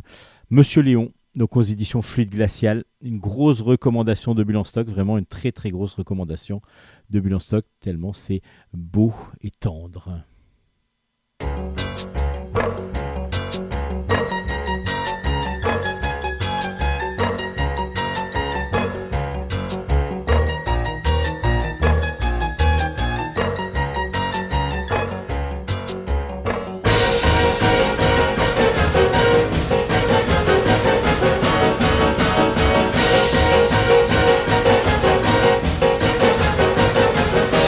On enchaîne maintenant avec la suite d'un récit familial euh, horrifique. Donc euh, familial plus parce que c'est-à-dire que ça va toucher les collégiens et tout le reste de la famille vers le haut. Euh, les plus jeunes vont devoir passer un petit peu leur chemin parce que c'est vraiment, même si le dessin est assez rond et du coup est édité chez Dupuis, il ressemble beaucoup à du Spirou ou du Seul par exemple. Euh, on va euh, avoir quelque chose d'assez sombre et de très très sombre même par moments euh, qui fait plutôt peur et donc du coup créature le tome 3 est sorti, créature au pluriel. Le tome 3 s'appelle Dans les entrailles de Yog, c'est de Stéphane Bette BD au scénario et JF au dessin. Donc cette, euh, cette série est peut-être pas à mettre entre les mains des plus jeunes. Donc c'est édité chez Dupuis et ce troisième tome ben, poursuit une aventure assez haletante qui peut parfois surprendre et faire peur, euh, assez sombre. Et donc du coup c'est pour ça que comme je vous dis familial à partir on va dire de 12-13 ans. Après avant c'est un petit peu jeune et ça peut peut-être un peu pas traumatiser mais euh, un petit peu euh, surprendre et faire peur aux plus jeunes. On est donc dans un monde post-apocalyptique. Euh, il y a New York en tout cas qui a été un petit peu détruite par la grande nuit, ça s'appelle. Les adultes ont été réduits à l'état de zombies par des extraterrestres, donc dirigés par Yosotot et les, les extraterrestres sont sous forme de... Enfin, on ne sait pas si c'est des extraterrestres ou pas exactement, mais en tout cas, ce sont des monstres qui... euh, dont les, adorateurs de Yog-Sothoth justement euh, vont essayer de récupérer toutes les âmes qui vivantes encore sur Terre. Sont des espèces de grandes pieuvres euh, noires, très sombres. Et là, du coup, ben, ça vous fait penser à Lovecraft, évidemment, si vous avez cette, cette culture de un petit peu euh, un petit peu de littérature horrifique. Et du coup bah, on est vraiment dans cet univers là où les enfants vont devoir survivre parce que leurs parents sont devenus des zombies. Et justement on va suivre dans ce dans cette aventure Vanille qui elle est avec son frère Minus. Et elle va devoir sauver son frère, en tout cas essayer de, de, de ne, pas le, de ne pas périr et surtout protéger au maximum son petit frère. Pour ça, elle va rencontrer dès le premier tome, enfin tous les deux, ils vont rencontrer un groupe de survivants, euh, pareil, d'enfants qui ont réussi, grâce à leurs différentes capacités, à se à devenir un- une sorte de clan et devoir essayer bah, justement de survivre dans ce monde qui est complètement euh, à l'abandon par les, par les adultes parce qu'ils ne se sont plus là, évidemment. Donc, il y a eu pas mal de choses qui se sont passées. La rencontre dans le premier tome. Deuxième tome, il y a Minus qui se fait enlever par justement un de ces monstres euh, de, de- enfin, amis de Yog-Sothoth. Enfin, pas amis, mais c'est plutôt guerrier de Yog-Sothoth. Et du coup, évidemment, une mission est lancée pour que Vanille aille euh, récupérer son frère. Mais ça se passe pas bien et elle tombe même carrément euh, dans, les, dans, les, dans les vapes. Elle, est abandonnée par les autres parce qu'ils ne, peuvent pas la sauver. Et justement, les monstres avec euh, tentaculaires arrivent. Et là, qu'est-ce qui se passe? Bon, là, je vous spoil un tout petit peu le deuxième tome. Mais justement, elle va se réveiller. Se réveiller, elle a été sauvée, en fin de compte, par un autre clan euh, qui, eux aussi, vont essayer de, ben, de, de sauver de nouveau son frère. Pendant ce temps-là, ben, donc, du coup, il y a deux clans qui se sont pas qui se sont formés, mais qu'on découvre. Vanille a fait partie d'un premier clan, maintenant elle fait partie d'un deuxième. Et ils vont essayer, dans ces deux clans, avant de se récupérer, ben, de sauver Minus d'abord, et puis aussi un autre enfant qui a été lui aussi enlevé, Testo. Et donc du coup, ben, là, ça va être l'histoire de deux sauvetages dans ce, deux, dans ce troisième tome. Alors, comme je vous disais, c'est vraiment un album qu'il faut euh, mettre euh, avec discrétion dans, les mains des plus jeunes. Euh, on est vraiment sur une série qui est vraiment bien menée, bien stressante, stressante à souhait vraiment, et le dessin en plus de GF est magnifique. La composition, la mise en scène et puis les couleurs aussi sont vraiment parfaites pour pouvoir mettre une ambiance bien glaçante, bien, bien sombre. On n'est jamais rassuré, on a l'impression aussi d'avoir un confinement parce qu'ils sont souvent sous terre euh, dans, des, dans, des, dans des caves et ainsi de suite. Et on a l'impression comme ça de cette oppression régulière lorsque l'on lit les planches. C'est vraiment superbement bien réalisé, superbement bien dessiné. Et du coup l'ambiance nous prend vraiment aux tripes Ben voilà, c'est une très très bonne série, bien noire, bien sombre, euh, mais qu'on a envie de pouvoir continuer, évidemment. Ça nous fait penser à Seul, par exemple, qui est un petit peu dans le même style, mais avec un côté encore plus horrifique à la Lovecraft qui apparaît au fil des pages. Créature, donc le, tome- le tome 3, pardon, est une excellente série. À vous de le découvrir. On change d'atmosphère avec euh, maintenant la longue marche des dindes. C'est de Léonie Bischoff euh, et euh, oui, Léonie Bischoff au scénario au dessin. Enfin, c'est l'adaptation d'un roman de Kathleen Carr. Euh, c'est pour ça que j'hésitais avec euh, scénariste. Mais oui, Léonie Bischoff a adapté ce roman de, euh, pour jeunesse de Kathleen Carr. Et c'est aux éditions Rue de Sèvres. Et c'est une grosse recommandation de Bulle en stock. Oui, bah, il y en a toujours un petit peu dans chaque émission. Et là, bah, cette fois-ci, il y en a 3-4 que vraiment je vous recommande parce que du coup, la longue marche des dames, c'est vraiment superbement bien. C'est superbement bien. On est en 1860, on est dans le Missouri, il fait très beau. Et là, du coup, on suit Simon. Simon, euh, il est plus ancien que tout le monde dans son école. Il est un petit peu bébête, il a du mal à suivre. Mais euh, voilà, il aime bien aller à l'école parce qu'il y a Miss Bischoff, euh, Miss Roger, pardon, pas Miss Bischoff. Miss Bischoff, c'est celle qui dessine et crée l'album. Donc du coup, ça n'a rien à voir. C'est Miss Rogers. Miss Rogers, donc. Qui, euh, qui est son institutrice et avec qui ça, se- passe, bien. Euh, lui, dans sa famille, ben, il est un petit peu pas rejeté, mais euh, oui, on, le sent comme ça. En tout cas, il n'est pas vraiment aimé, mais lui, il vit sa vie tranquille. À part que là, ça fait longtemps qu'il est quand même à l'école, il est beaucoup plus grand que les autres, et Miss Rogers va lui dire, bah voilà, tu as ton examen, tu as ton diplôme, et donc tu vas pouvoir maintenant aller travailler, aller trouver quelque chose, mais bah, il ne sait rien faire vraiment, euh, euh, Simon. Il sait pas trop quoi faire, donc euh, il va falloir qu'il déploie ses ailes, comme dit Miss Rogers, et là, il va petit à petit se demander ce qu'il va pouvoir faire. Et un jour, il a une idée. Il a une idée parce qu'il voit un élevage de dindes à côté de chez lui et on, il demande à, son, au propriétaire, mais voilà, comment vous faites pour gagner de l'argent avec vos dindes? Et puis il dit, bah là, ça, on n'arrive pas à en vendre, là j'en ai trop, j'ai trop de dindes parce que personne n'en veut. Euh, et euh, du coup, ben, c'est pas, c'est pas rentable, euh, je sais pas ce que je vais en faire. Et là, Simon a une idée, il dit, bah, si vous les convoyez euh, à un autre endroit où les gens n'ont pas de dindes et qui vous les achèteraient beaucoup plus cher, quoi.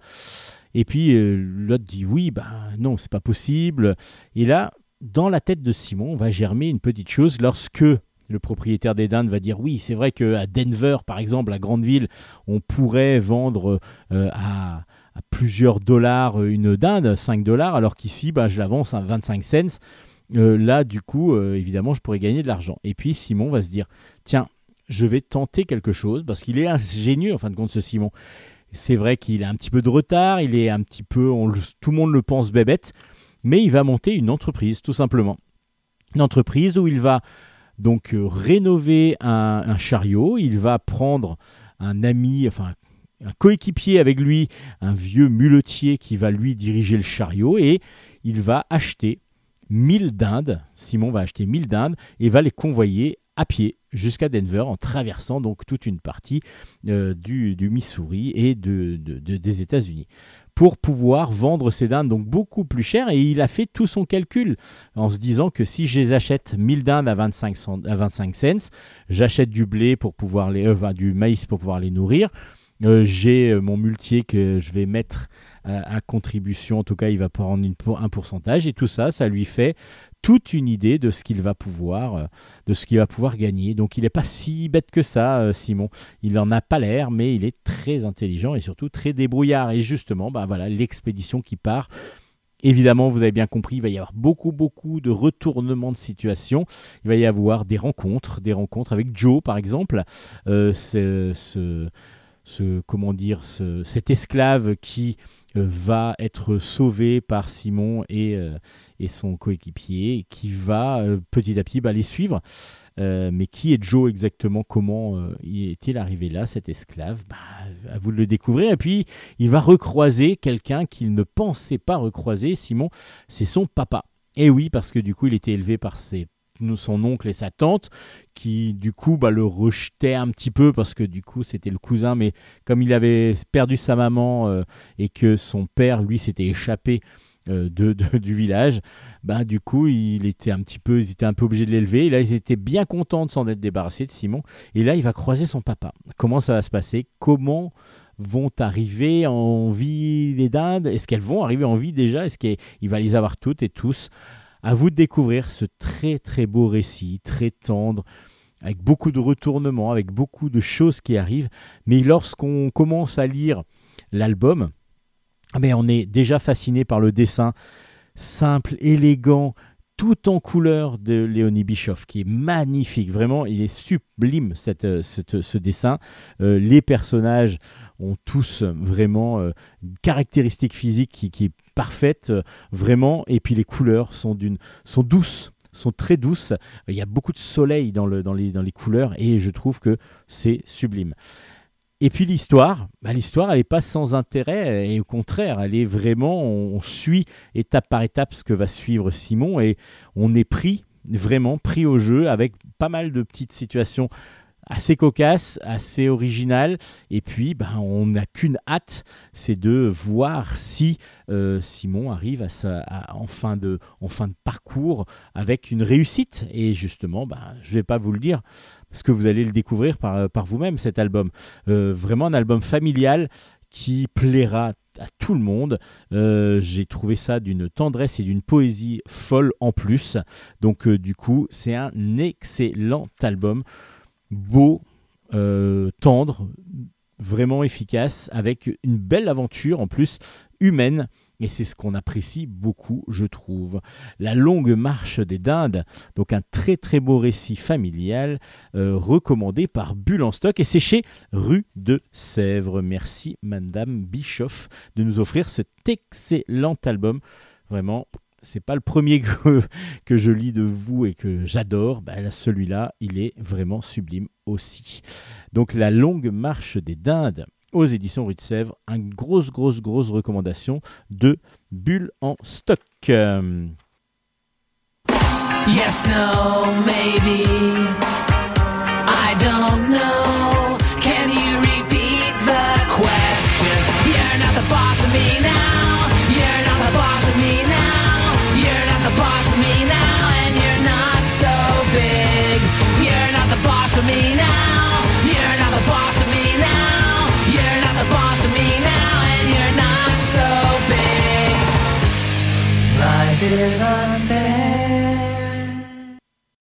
Et on finit ce bulle en stock avec quelques albums plutôt jeunesse, avec par exemple Agar, enquêteur de l'histoire. Le premier tome s'appelle Le Mister des coupeurs de tête. C'est de Prio. Euh, Gilles Priot euh, euh, pour l'idée originale, Mathieu Lavallée au scénario, Greg Blondin au, dessin et Manon à la couleur. Et tout ça, c'est aux éditions de la Gouttière, une édition très pédagogique, vous savez. Alors, il n'y a pas que du pédagogique, parce qu'il y a beaucoup de choses plutôt pour la jeunesse, mais évidemment, ils essayent aussi de beaucoup travailler avec les écoles. Et du coup, euh, il y a toujours un cahier pédagogique qui va aller avec. Et là, on est vraiment, vraiment, vraiment dans ces enquêtes. euh, dans, dans quelque chose de très très pédagogique. Parce que Agar, c'est un garçon qui est euh, curieux, qui va en visite scolaire avec sa, avec son, avec sa classe. Et il a cette particularité d'être déjà fan d'histoire. Donc il est fanatique d'histoire. Et il a aussi la particularité de s'endormir très facilement. Mais lorsqu'il s'endort, il va euh, aller dans un endroit, ben, dans le passé, pour pouvoir vivre. Et il a vraiment l'impression dans ses rêves de vivre euh, ce qui se passe à cette époque. Et là, il va aller avec son école à Ribemont.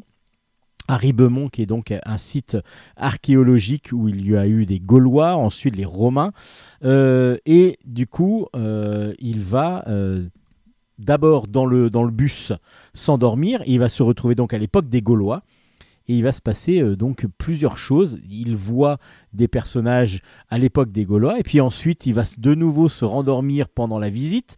Et là, il va se retrouver à l'époque des Romains, et donc du coup, ça va lui donner à chaque fois des pistes et des indices euh, sur les différentes choses qui se sont passées à Ribemont qui est donc un site archéologique où il y a eu plusieurs époques et du coup on a trouvé beaucoup beaucoup d'informations et alors tout est expliqué à chaque fois. Euh, on a euh, par exemple pour les Gaulois Ribemont, sur Ancre, ça s'appelle exactement. C'est d'abord un sanctuaire gaulois euh, assez unique parce que du coup ce sont des fémurs, des os qui sont mis les uns en quinconce les uns des autres pour pouvoir créer une sorte de mausolée. Euh, Qu'est-ce qu'on mangeait euh, à l'époque des Gaulois? Euh, Pourquoi il y avait des épées tordues? Ça, justement, tout ça, c'est des choses bah, que l'on découvre. Et c'est ce que j'ai beaucoup apprécié, c'est que on a des idées, des idées préconçues sur les Gaulois et souvent on, on nous apprend les choses simples et assez, assez, de- d'accès la plupart du temps, mais quand on va se plonger un peu plus encore dans l'histoire, évidemment, on va avoir des anecdotes ou des choses qu'ils sont qu'on a découvert qui sont aussi la réalité, mais que l'on n'a pas obligatoirement apprises. Et donc là, dans cet album-là, il va y avoir vraiment une prolongation encore du côté euh, historique. Alors c'est une belle une belle petite aventure évidemment. À chaque fois qu'il revient dans son dans le, monde de, nos jours, il, il se fait euh, égronder, mais aussi euh, euh, charrier par ses collègues. Et euh, du coup, bah, c'est une petite aventure très sympathique avec donc trois époques que va aller visiter Agar. Donc à vous de découvrir ces trois époques sur le même lieu. Donc je ne sais pas après comment ça va se dérouler pour cette série, si à chaque fois il va y avoir un lieu différent ou si il va pouvoir par ses, par ses rêves euh, aller un petit peu là où il veut. Euh, je ne sais pas exactement comment ça va se passer, mais en tout cas ce premier tome est assez original je trouve dans son concept. Et puis euh, il va, le, le fait qu'il puisse aller à- au même endroit à plusieurs époques, c'est ça qui est plutôt intéressant. Et donc on voit l'évolution de cet endroit-là, avec les personnes en plus qui, euh, ou les descendants des personnes qu'on le voit chez les Gaulois, qui vont devenir romains. Parce que du coup, bah, ils ont été envahis par, euh, par les Romains et donc les Gaulois vont devenir Romains et ils vont prendre l'habitude d'être comme des Romains alors qu'ils, en lâchant un petit peu leurs habitudes gauloises. Agar, enquêteur de l'histoire, en plus c'est un, dessin tout rond de Greg Blondin euh, comme on le connaît, euh, très cartoon et ça fonctionne très bien parce qu'il y a, il y a une vivacité dans les scènes, il y a des personnages très drôles visuellement. Et du coup bah, c'est un plaisir de lecture. Ça s'appelle Agar, enquêteur de l'histoire en sachant qu'il y a une côté pédagogique en plus que donc il y a des doubles pages explicatives dans l'album mais il y a aussi possibilité de récupérer d'autres informations euh, auprès de l'éditeur. Donc ça c'est aux éditions de la Gouttière, ça s'appelle Agar enquêteur de l'histoire et c'est le premier tome qui vient de sortir.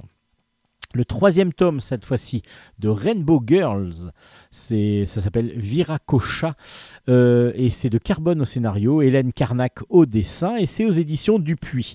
Alors là, on est sur trois tomes, et du coup, là, on va aussi parler euh, d'histoire un petit peu, parce que du coup, il y a une exposition euh, que vont euh, aller voir trois collégiennes, qui s'appellent donc Gwen, Lisa et Mel, qui sont, les Rainbow Girls. Elles ont été mordues par une plante carnivore et donc ça leur a donné des super pouvoirs, les, les Rainbow Girls du coup. Il y en a une qui peut donc devenir transparente, enfin oui invisible plutôt, pas transparente, invisible. Il y en a une autre qui peut se réduire et s'agrandir comme elle le veut.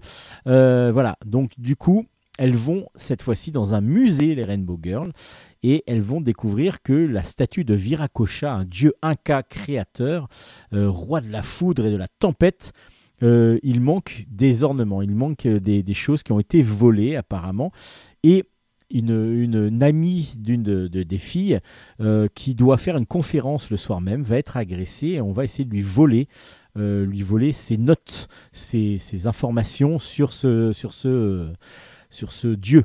Alors pourquoi ça se passe comme ça? Qu'est-ce qu'ils veulent faire exactement avec et les notes et les ornements? Bah, C'est ce qu'on va essayer de découvrir. En tout cas, nous, c'est ce qu'on va découvrir en suivant les aventures de Rainbow Girls. Alors évidemment, ben, quand on a des super pouvoirs, on peut faire pas mal de choses et c'est ce qui va se faire. Alors du coup, un dessin très très vif, très très rond, un petit peu stylisé manga et assez simple mais plein de couleurs et c'est ça qu'on aime bien. En même temps, Rainbow Girl, si ça avait été en noir et blanc, je vois pas vraiment l'intérêt. Et du coup, euh, bah, partis pour l'aventure, ces trois petites filles, enfin ces trois jeunes filles collégiennes euh, vont vraiment vivre une aventure assez épique. C'est très gentil, très mignon, euh, très girly, euh, ça fonctionne très bien. Donc euh, à vous de découvrir Rainbow Girl. Alors essayez de peut-être de lire les premiers si vous voulez comprendre comment évidemment elles sont devenues les Rainbow Girls. Après chaque histoire se lit séparément. Donc c'est une aventure à chaque fois. Rainbow Girls aux éditions Dupuis et toujours, et pour finir, aux éditions Dupuis, Dogman, le tome 3, le conte des deux matous. Euh, c'est de Dave Pilkey au dessin et au scénario, et je vous ai dit que c'était aux éditions Dupuis. Alors Dogman, c'est un chien policier, mais je vous ai déjà raconté les deux premières histoires qui sont sorties. Alors c'est un gros gros succès aux, aux États-Unis. Euh, ce sont enfin Dave Pickley a décidé de dessiner comme si c'était des enfants qui dessinaient, des enfants de primaire ou de début de collège. Donc un dessin très simple, euh, très naïf même peut-on dire, mais c'est volontaire et du coup il fait croire que ce sont des enfants justement qui dessinent les aventures de Dogman. Alors Dogman c'est quoi? C'est un chien policier, euh, un policier, et puis du coup il y a eu une explosion et le chien policier a perdu son corps, le, le- le policier a perdu sa tête, et donc du coup on a greffé la tête du chien sur le corps du policier. Mais bah, il y a, dans la tête, il y a aussi le cerveau, et donc du coup, il a encore des comportements de chien, Dogman. Donc du coup, il adore euh, lécher euh, son chef, euh, ce qu'il aime pas trop, hein, parce que du coup, c'est pas vraiment fait pour ça. Et donc du coup, ils sont toujours en train de combattre les méchants, Dogman. Donc du coup, il y a plusieurs choses. Par exemple, Bubule. Bubule, c'est un poisson psychopathe qui a été transformé. Euh, qui, a été transformé et qui va revenir euh, mais transformé et essayer de se venger. Et puis il y a Mon Petit. Mon Petit, c'est euh, un chat qui est aussi l'ennemi juré de, de Dogman. Et ce chat va s'échapper de prison et va même en se clonant, il va se cloner mais en tout petit. Donc du coup il y a un petit Mon Petit, un petit chat, donc il a une sorte de fils qui va l'aider à essayer de se venger de Dogman. Alors voilà, c'est des, des- des dessins très naïfs et en même temps des histoires complètement délirantes parce que tout peut arriver. Quand vous vous dites qu'une tête de chien peut être greffée sur un homme et que ça devient euh, un, chien homme, bah tout est tout est faisable quoi. Donc euh, du coup, ben oui, tout est faisable, tout est et du coup on est surpris. À un moment donné, sur les trois tomes, à force, on a un petit peu compris le concept, euh, mais ça reste toujours réjouissant à lire. Après, peut-être pour les plus jeunes, ça va être euh, vraiment le kiff. Après, je sais que pour moi, adulte, j'ai à un moment donné, bah, je me dis que c'est un peu tout le temps pareil. euh, voilà, le chat s'échappe, il essaye de se venger, il fait une sorte de grosse machine un petit peu délirante, et puis il va y avoir quelque chose qui va euh, l'empêcher de vaincre et de nuire surtout. Donc du coup, ben voilà, on est un petit peu sur un concept qui fonctionne un petit peu de la même façon tout le temps, mais très agréable à lire, surtout les premiers, et puis même celui-là. Moi, j'ai pris euh, du plaisir à le lire, même si j'ai pas été surpris. Voilà, c'est peut-être moins de surprise que dans le premier, où euh, là vraiment on partait de rien, où on se demandait de quoi ça parlait. Et puis en fin de compte, petit à petit, bah, on, on commence à comprendre la mécanique. Donc peut-être que dans le quatrième, il va y avoir euh, plus euh, de choses un petit peu originales. J'espère en tout cas que Dave Pilkey a réussi à mettre tout ça en place plus tard dans sa série, parce que c'est beaucoup plus avancé aux, États-Unis, évidemment. Donc Dogman tome 3, le conte des deux matous, euh, pour, euh, vous pouvez le lire quand vous voulez, parce que du coup, là, tout est réexpliqué à chaque début de- de tome, donc du coup, normalement, la compréhension devrait être bonne. Et c'est là-dessus qu'on finit Bulle en stock cette semaine.